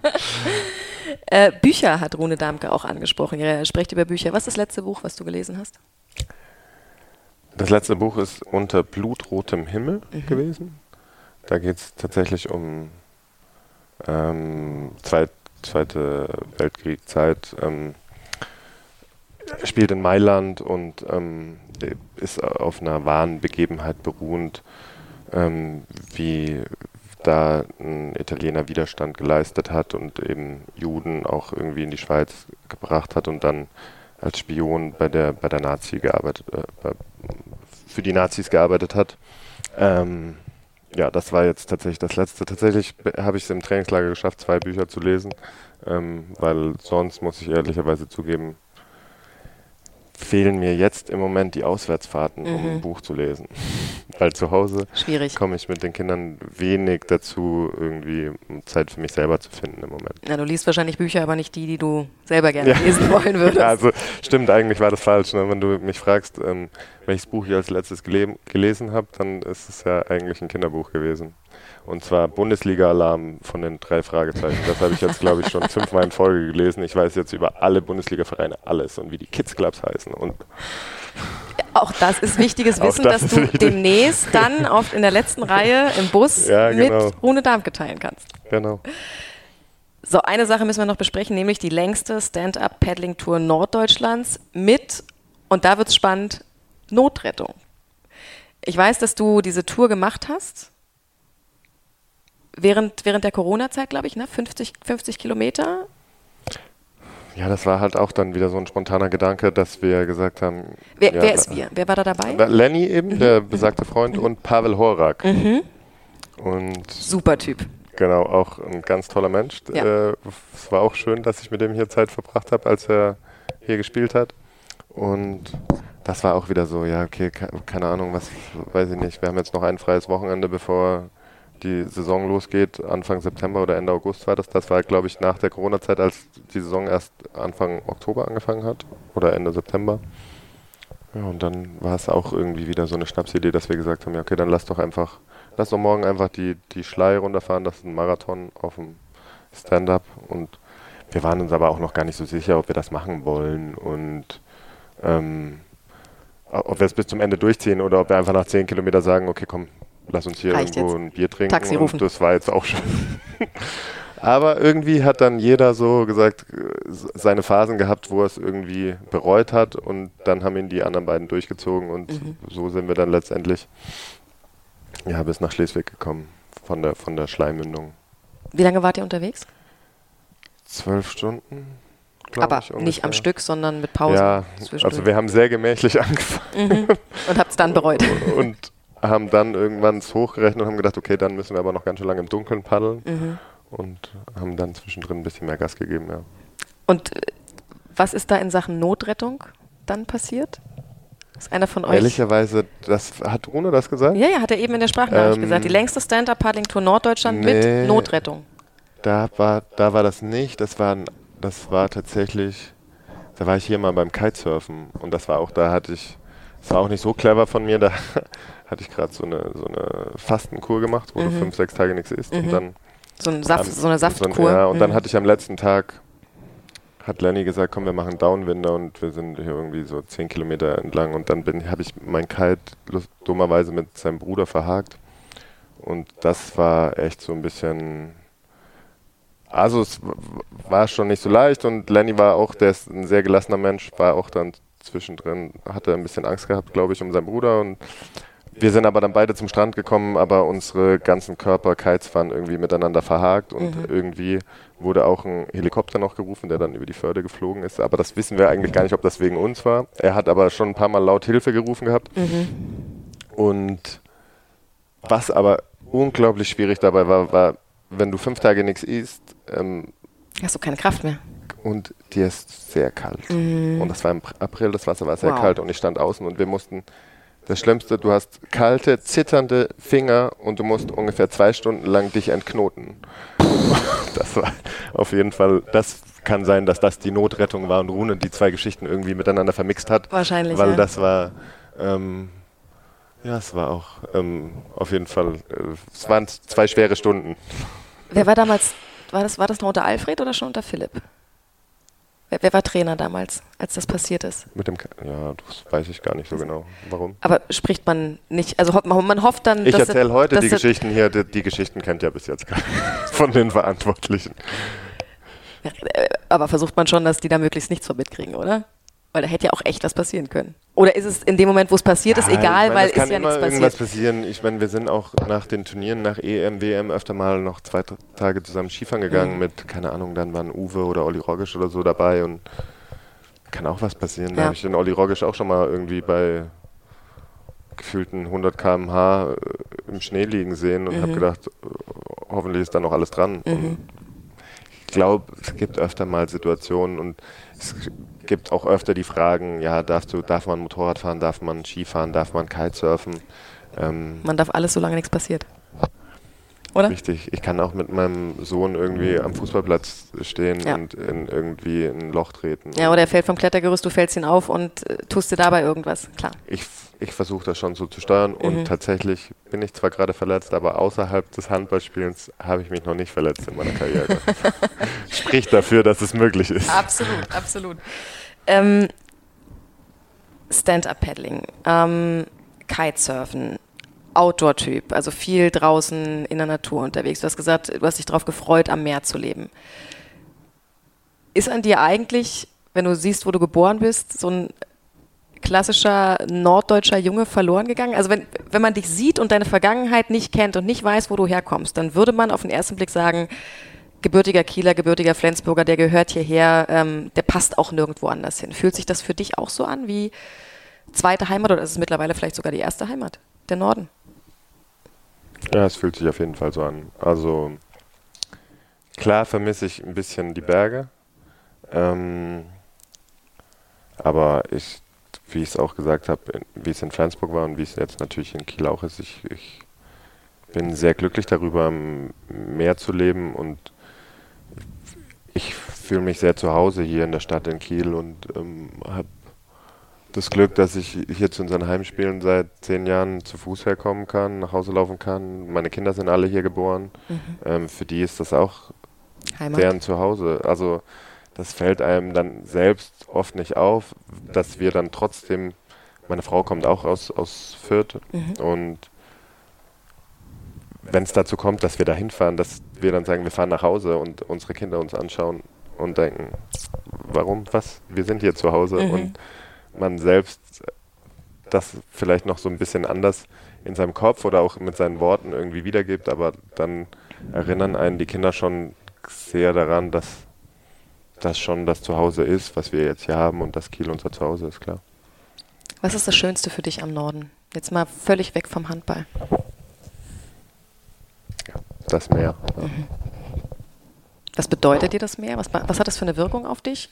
Also bist du der Typ, ich setze mich mal eine Stunde an den Strand, schaue aufs Wasser und danach äh, bin ich wieder tiefenentspannt? Oder ist es das eher auch ich die mal machen, Herausforderung? das habe ich schon lange nicht. ist es die Herausforderung des Meeres, dieses, ne, diese nicht, nicht, nicht kontrollierbare Gewalt, die ja irgendwie auch vom, vom Meer ausgeht? Was reizt dich am Meer? Ja, ich mag schon sehr am Meer zu sein und den freien Blick zu haben. Mhm. Das, das gibt mir sehr viel. Ähm, und natürlich auch sämtliche Wassersportarten, alles was irgendwie, was du im Wasser machen kannst, das macht mir Spaß einfach. Ähm, ja, und dann ist das natürlich mit Kindern ist das noch mehr so, noch mehr zu den Corona-Zeiten, wenn alle Spielplätze geschlossen hatten oder irgendwie hier war das so einfach ans Meer zu fahren und irgendwie Zwei Schaufeln mit. ein bisschen Freiheit zu fühlen. Mhm. Ja, Freiheit ist ein schöner, schöner Begriff, den ich auch äh, sehr mit dem Meer verbinde. Steffen, eine abschließende Frage noch zu diesem Part. Ähm, wir haben vorhin kurz über dein Studium gesprochen. Ähm, internationales Management. Ist für dich, was die Karriere nach der Karriere betrifft, ähm, sind für dich alle Varianten denkbar? Bist du, bist du komplett offen im Kopf und sagst, ich kann mir wahnsinnig viel vorstellen? Oder bist du einer aus der Kategorie, der sagt, wenn es mit dem Handball vorbei ist, dann will ich ganz bewusst was komplett anderes machen, wie es vielleicht auch dein, dein Kumpel Philipp Reuter eben gemacht hat? Nee, ich bin schon ein sehr offener Typ, würde ich sagen. Also ich kann mir schon viele Dinge vorstellen. Ähm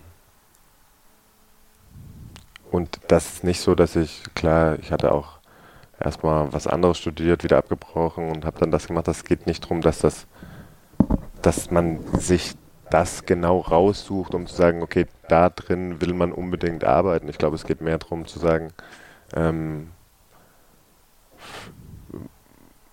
man erweitert den Horizont und man, man sieht auch, dass man einen gewissen Workload in einer gewissen Zeit irgendwie bewerkstelligen kann, egal in welcher, in welchem Gebiet man irgendwie dann mal arbeitet und ähm, dementsprechend bin ich da glaube ich schon sehr offen und finde es eigentlich auch spannend, offen zu sein, weil das ist auch genau das, was ich will. Also eigentlich will ich am meisten lernen. Also irgendwie Dinge machen, die, die mich fordern und wo ich quasi irgendwie meinen Horizont erweitern kann auch. Aber irgendeine Idee, was es sein könnte oder auch jetzt schon, schon Ansätze in die Richtung hast du noch nicht? Also wirklich komplett, komplett Also frei. noch nicht hundertprozentig auf jeden Fall. Okay, willst du noch nicht drüber reden? Reden wir dann drüber, wenn es soweit ist.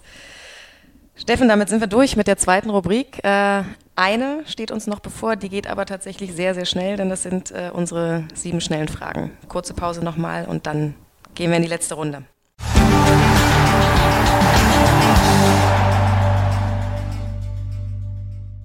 So, wir sind äh, zurück bei Hand aufs Herz. Die sieben schnellen Fragen an Steffen Weinhold zum Abschluss äh, dieses äh, jetzt doch sehr, sehr langen Gesprächs. Ich darf eingangs verraten, dass ich gesagt habe, der Schmiso, der hat immer so wahnsinnig lange Folgen gemacht, die waren immer fast zwei Stunden lang. Haben wir jetzt mittlerweile auch geschafft, Steffen. Hätte ich, auch nicht gedacht. Ich, ich rede zu viel, ja. Ja? Hast du nicht gedacht? Bist- Hast gedacht, ich bin eher so ein Peke-Typ. Nee, gar nicht, aber ich, ähm,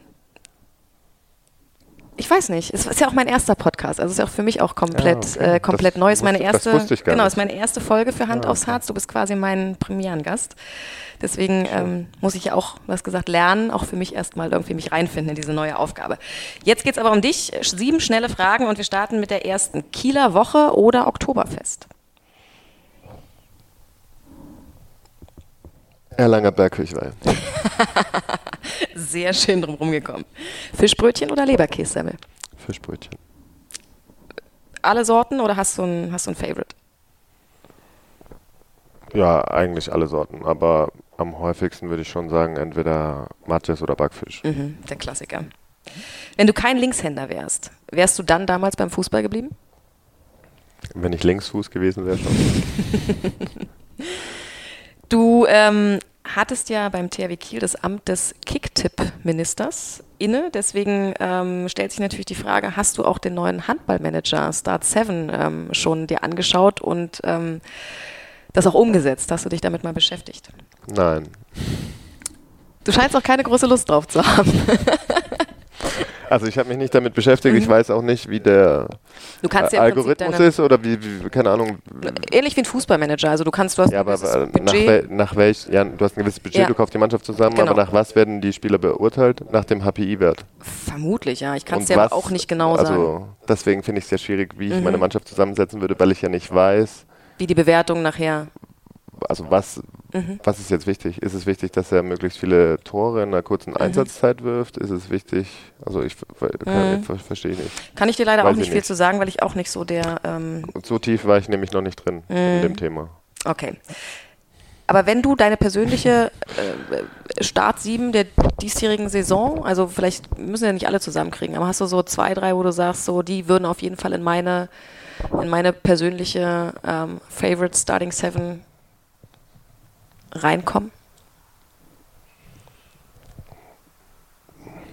Ja, das ist eine gute Frage. Ähm, also quasi jetzt rein vom Handball her, ohne ja. diesen, genau, jetzt, äh, genau. ohne was, diese, wie dieses Programm arbeitet. Genau, wo du sagst, das sind, das sind die sieben Typen, die äh, jede ja, Mannschaft weiter. ich, glaube ich, auf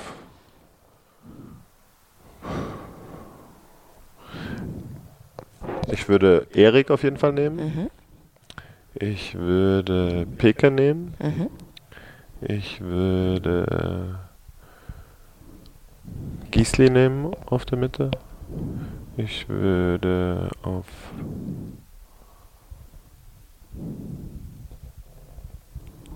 halb rechts ähm, Gitzel nehmen. Mhm. Ich würde auf rechts außen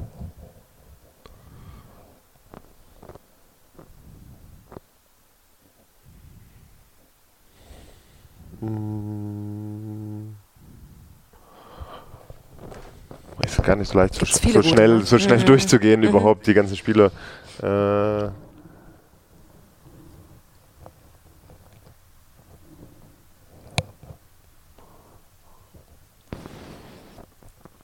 Du musst sie auch nicht alle benennen. Ja, auf rechts außen würde ich nehmen.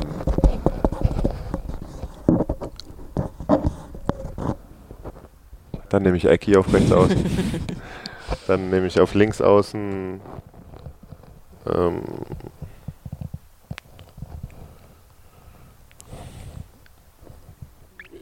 Jakobsen. Mhm. Und im Tor nehme ich Letztes Jahr wäre es wahrscheinlich noch einfach gewesen. Letztes Jahr wäre es leichter gewesen. Mhm. Im Tor nehme ich.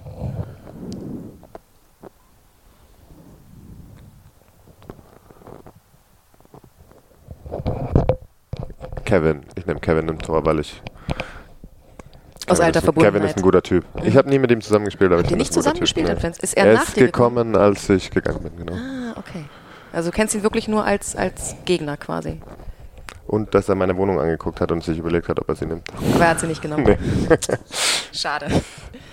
Nächste schnelle Frage. Wie viele Mützen hast du oder hattest du in deiner Hochzeit? Du hast, hast oder hattest, ich weiß nicht, ob das immer noch anhält, ja, äh, vielleicht so, Ja, ich hatte die aber mal besser so an der Wand hängen, dass ich die auch unterschiedlich wählen konnte. Mittlerweile liegen die alle in der Schublade, sodass man einfach immer die oberste nimmt, mhm. also immer die gleiche. Vielleicht 50, 40, 50. Wow. Also nur Mit, rein Cappies quasi? Oder auch nee, nee, also Mützen. Und Mützen, Cappies ja. zusammen würde okay. ich sagen, vielleicht 50. Ja. Okay. Warum trägst du gerne was auf dem Kopf? Weil es dir optisch gefällt? Oder? Weil ich so wenig Haare habe. Das hast du gesagt. ja. Also ich bin zum Beispiel im Winter tatsächlich ein leidenschaftlicher Mützenträger, weil ähm, es mir erspart, an einem Tag, wo ich einfach nur das Haus verlasse, um kurz mein Kind in die Kita zu bringen, mir stundenlang die Haare vernünftig zu machen. So, deswegen mag ich Mützen. Also da gibt es tatsächlich auch praktische Gründe für. Ja, ich habe das wahrscheinlich auch da, davon drin, dass meine Mutter heute noch zu mir sagt, hast du eine Mütze, hast du einen Schal? Also ich glaube, sie hat irgendwie so eine ganz tiefe Angst in sich drin, dass ich frieren könnte. Ich weiß nicht warum. Bis heute. Bis heute. Und deswegen habe ich das, glaube ich, seit meiner Kindheit drin, dass ich immer nach, halt auch klassisch dann nach dem Training irgendwie geduscht, Mütze drauf, mit dem Mhm. Fahrrad nach Hause oder irgendwie. Mhm. So, deswegen habe ich das immer noch so äh, nach dem Training Mütze auf und irgendwie, das ist geblieben und dann hatte ich über die Zeit einfach viele verschiedene und dann halt auch irgendwie Freunde, die dann angefangen haben, Mützen selber zu machen. Dann hat man da mal wieder eine bekommen Mhm. und meine Schwester hat Mützen gemacht und ja, so haben sie, haben die sich dann über die Zeit aufsummiert, aber ja, im Moment ist das nicht mehr so, dass ich da äh, groß wähle, sondern einfach praktisch die oberste nehme. Ja, kann ich nachvollziehen. Saisonvorbereitung oder Reha? Beides nicht so cool. ähm, Saison am besten? Ja, lieber Saisonvorbereitung als Reha, ja. Mhm. Obwohl es hart ist, aber man arbeitet auf ein Ziel hin, man ist mit der Mannschaft zusammen äh, und lässt sich dann vieles einfacher wegstecken. Klar. Und damit kommen wir zur letzten Frage, die du ja eigentlich äh, relativ am Anfang dieses Podcasts schon beantwortet hast, nämlich die Frage, wen würdest du uns denn mal als Gast äh, hier bei Hand aufs Harz empfehlen? Michael Spatz hast du gesagt, sollten wir einladen. Gibt es noch jemanden, wo du sagst, der muss hier auf jeden Fall mal seine Geschichte erzählen? Oh, Ich finde, mit Michael Spatz seid ihr gut bedient. Der hat auch eine lange Geschichte. Der ist jetzt Geschäftsführer in Großwallstadt. Mhm. Ich glaube, der kann aus vielerlei Blickwinkeln ähm, Geschichten erzählen und der kann euch auch ein paar Witze erzählen. Von daher ist das, glaube ich, ein guter Gast und das ist schon eine Empfehlung, die ihr auf jeden Fall aufnehmen könnt. Ist er denn ein guter Witzeerzähler oder ist er eher so aus der Kategorie, es ist so dumm, dass man dann am Ende trotzdem drüber lacht, weil es so dumm ist?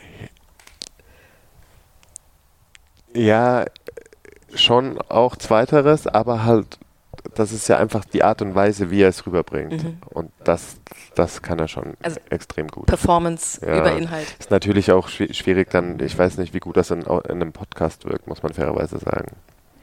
Da Wir gehört ja auch so ein bisschen äh, die Mimik und die Gestik dazu, die fehlt dann natürlich ein bisschen. Vielleicht können wir ausnahmsweise mal eine, eine Folge mit Videobegleitung machen. Das nehme ich auf jeden Fall als Empfehlung mit auf. Steffen, vielen, vielen Dank ähm, für dieses sehr, sehr spannende, ausführliche Gespräch. Danke vor allem, dass du dir die Zeit genommen hast ähm, an diesem Sonntagabend, ähm, wo ja schon ein bisschen was los war. Vielen Dank, hat mir großen Spaß gemacht. Mir auch. Dank dir.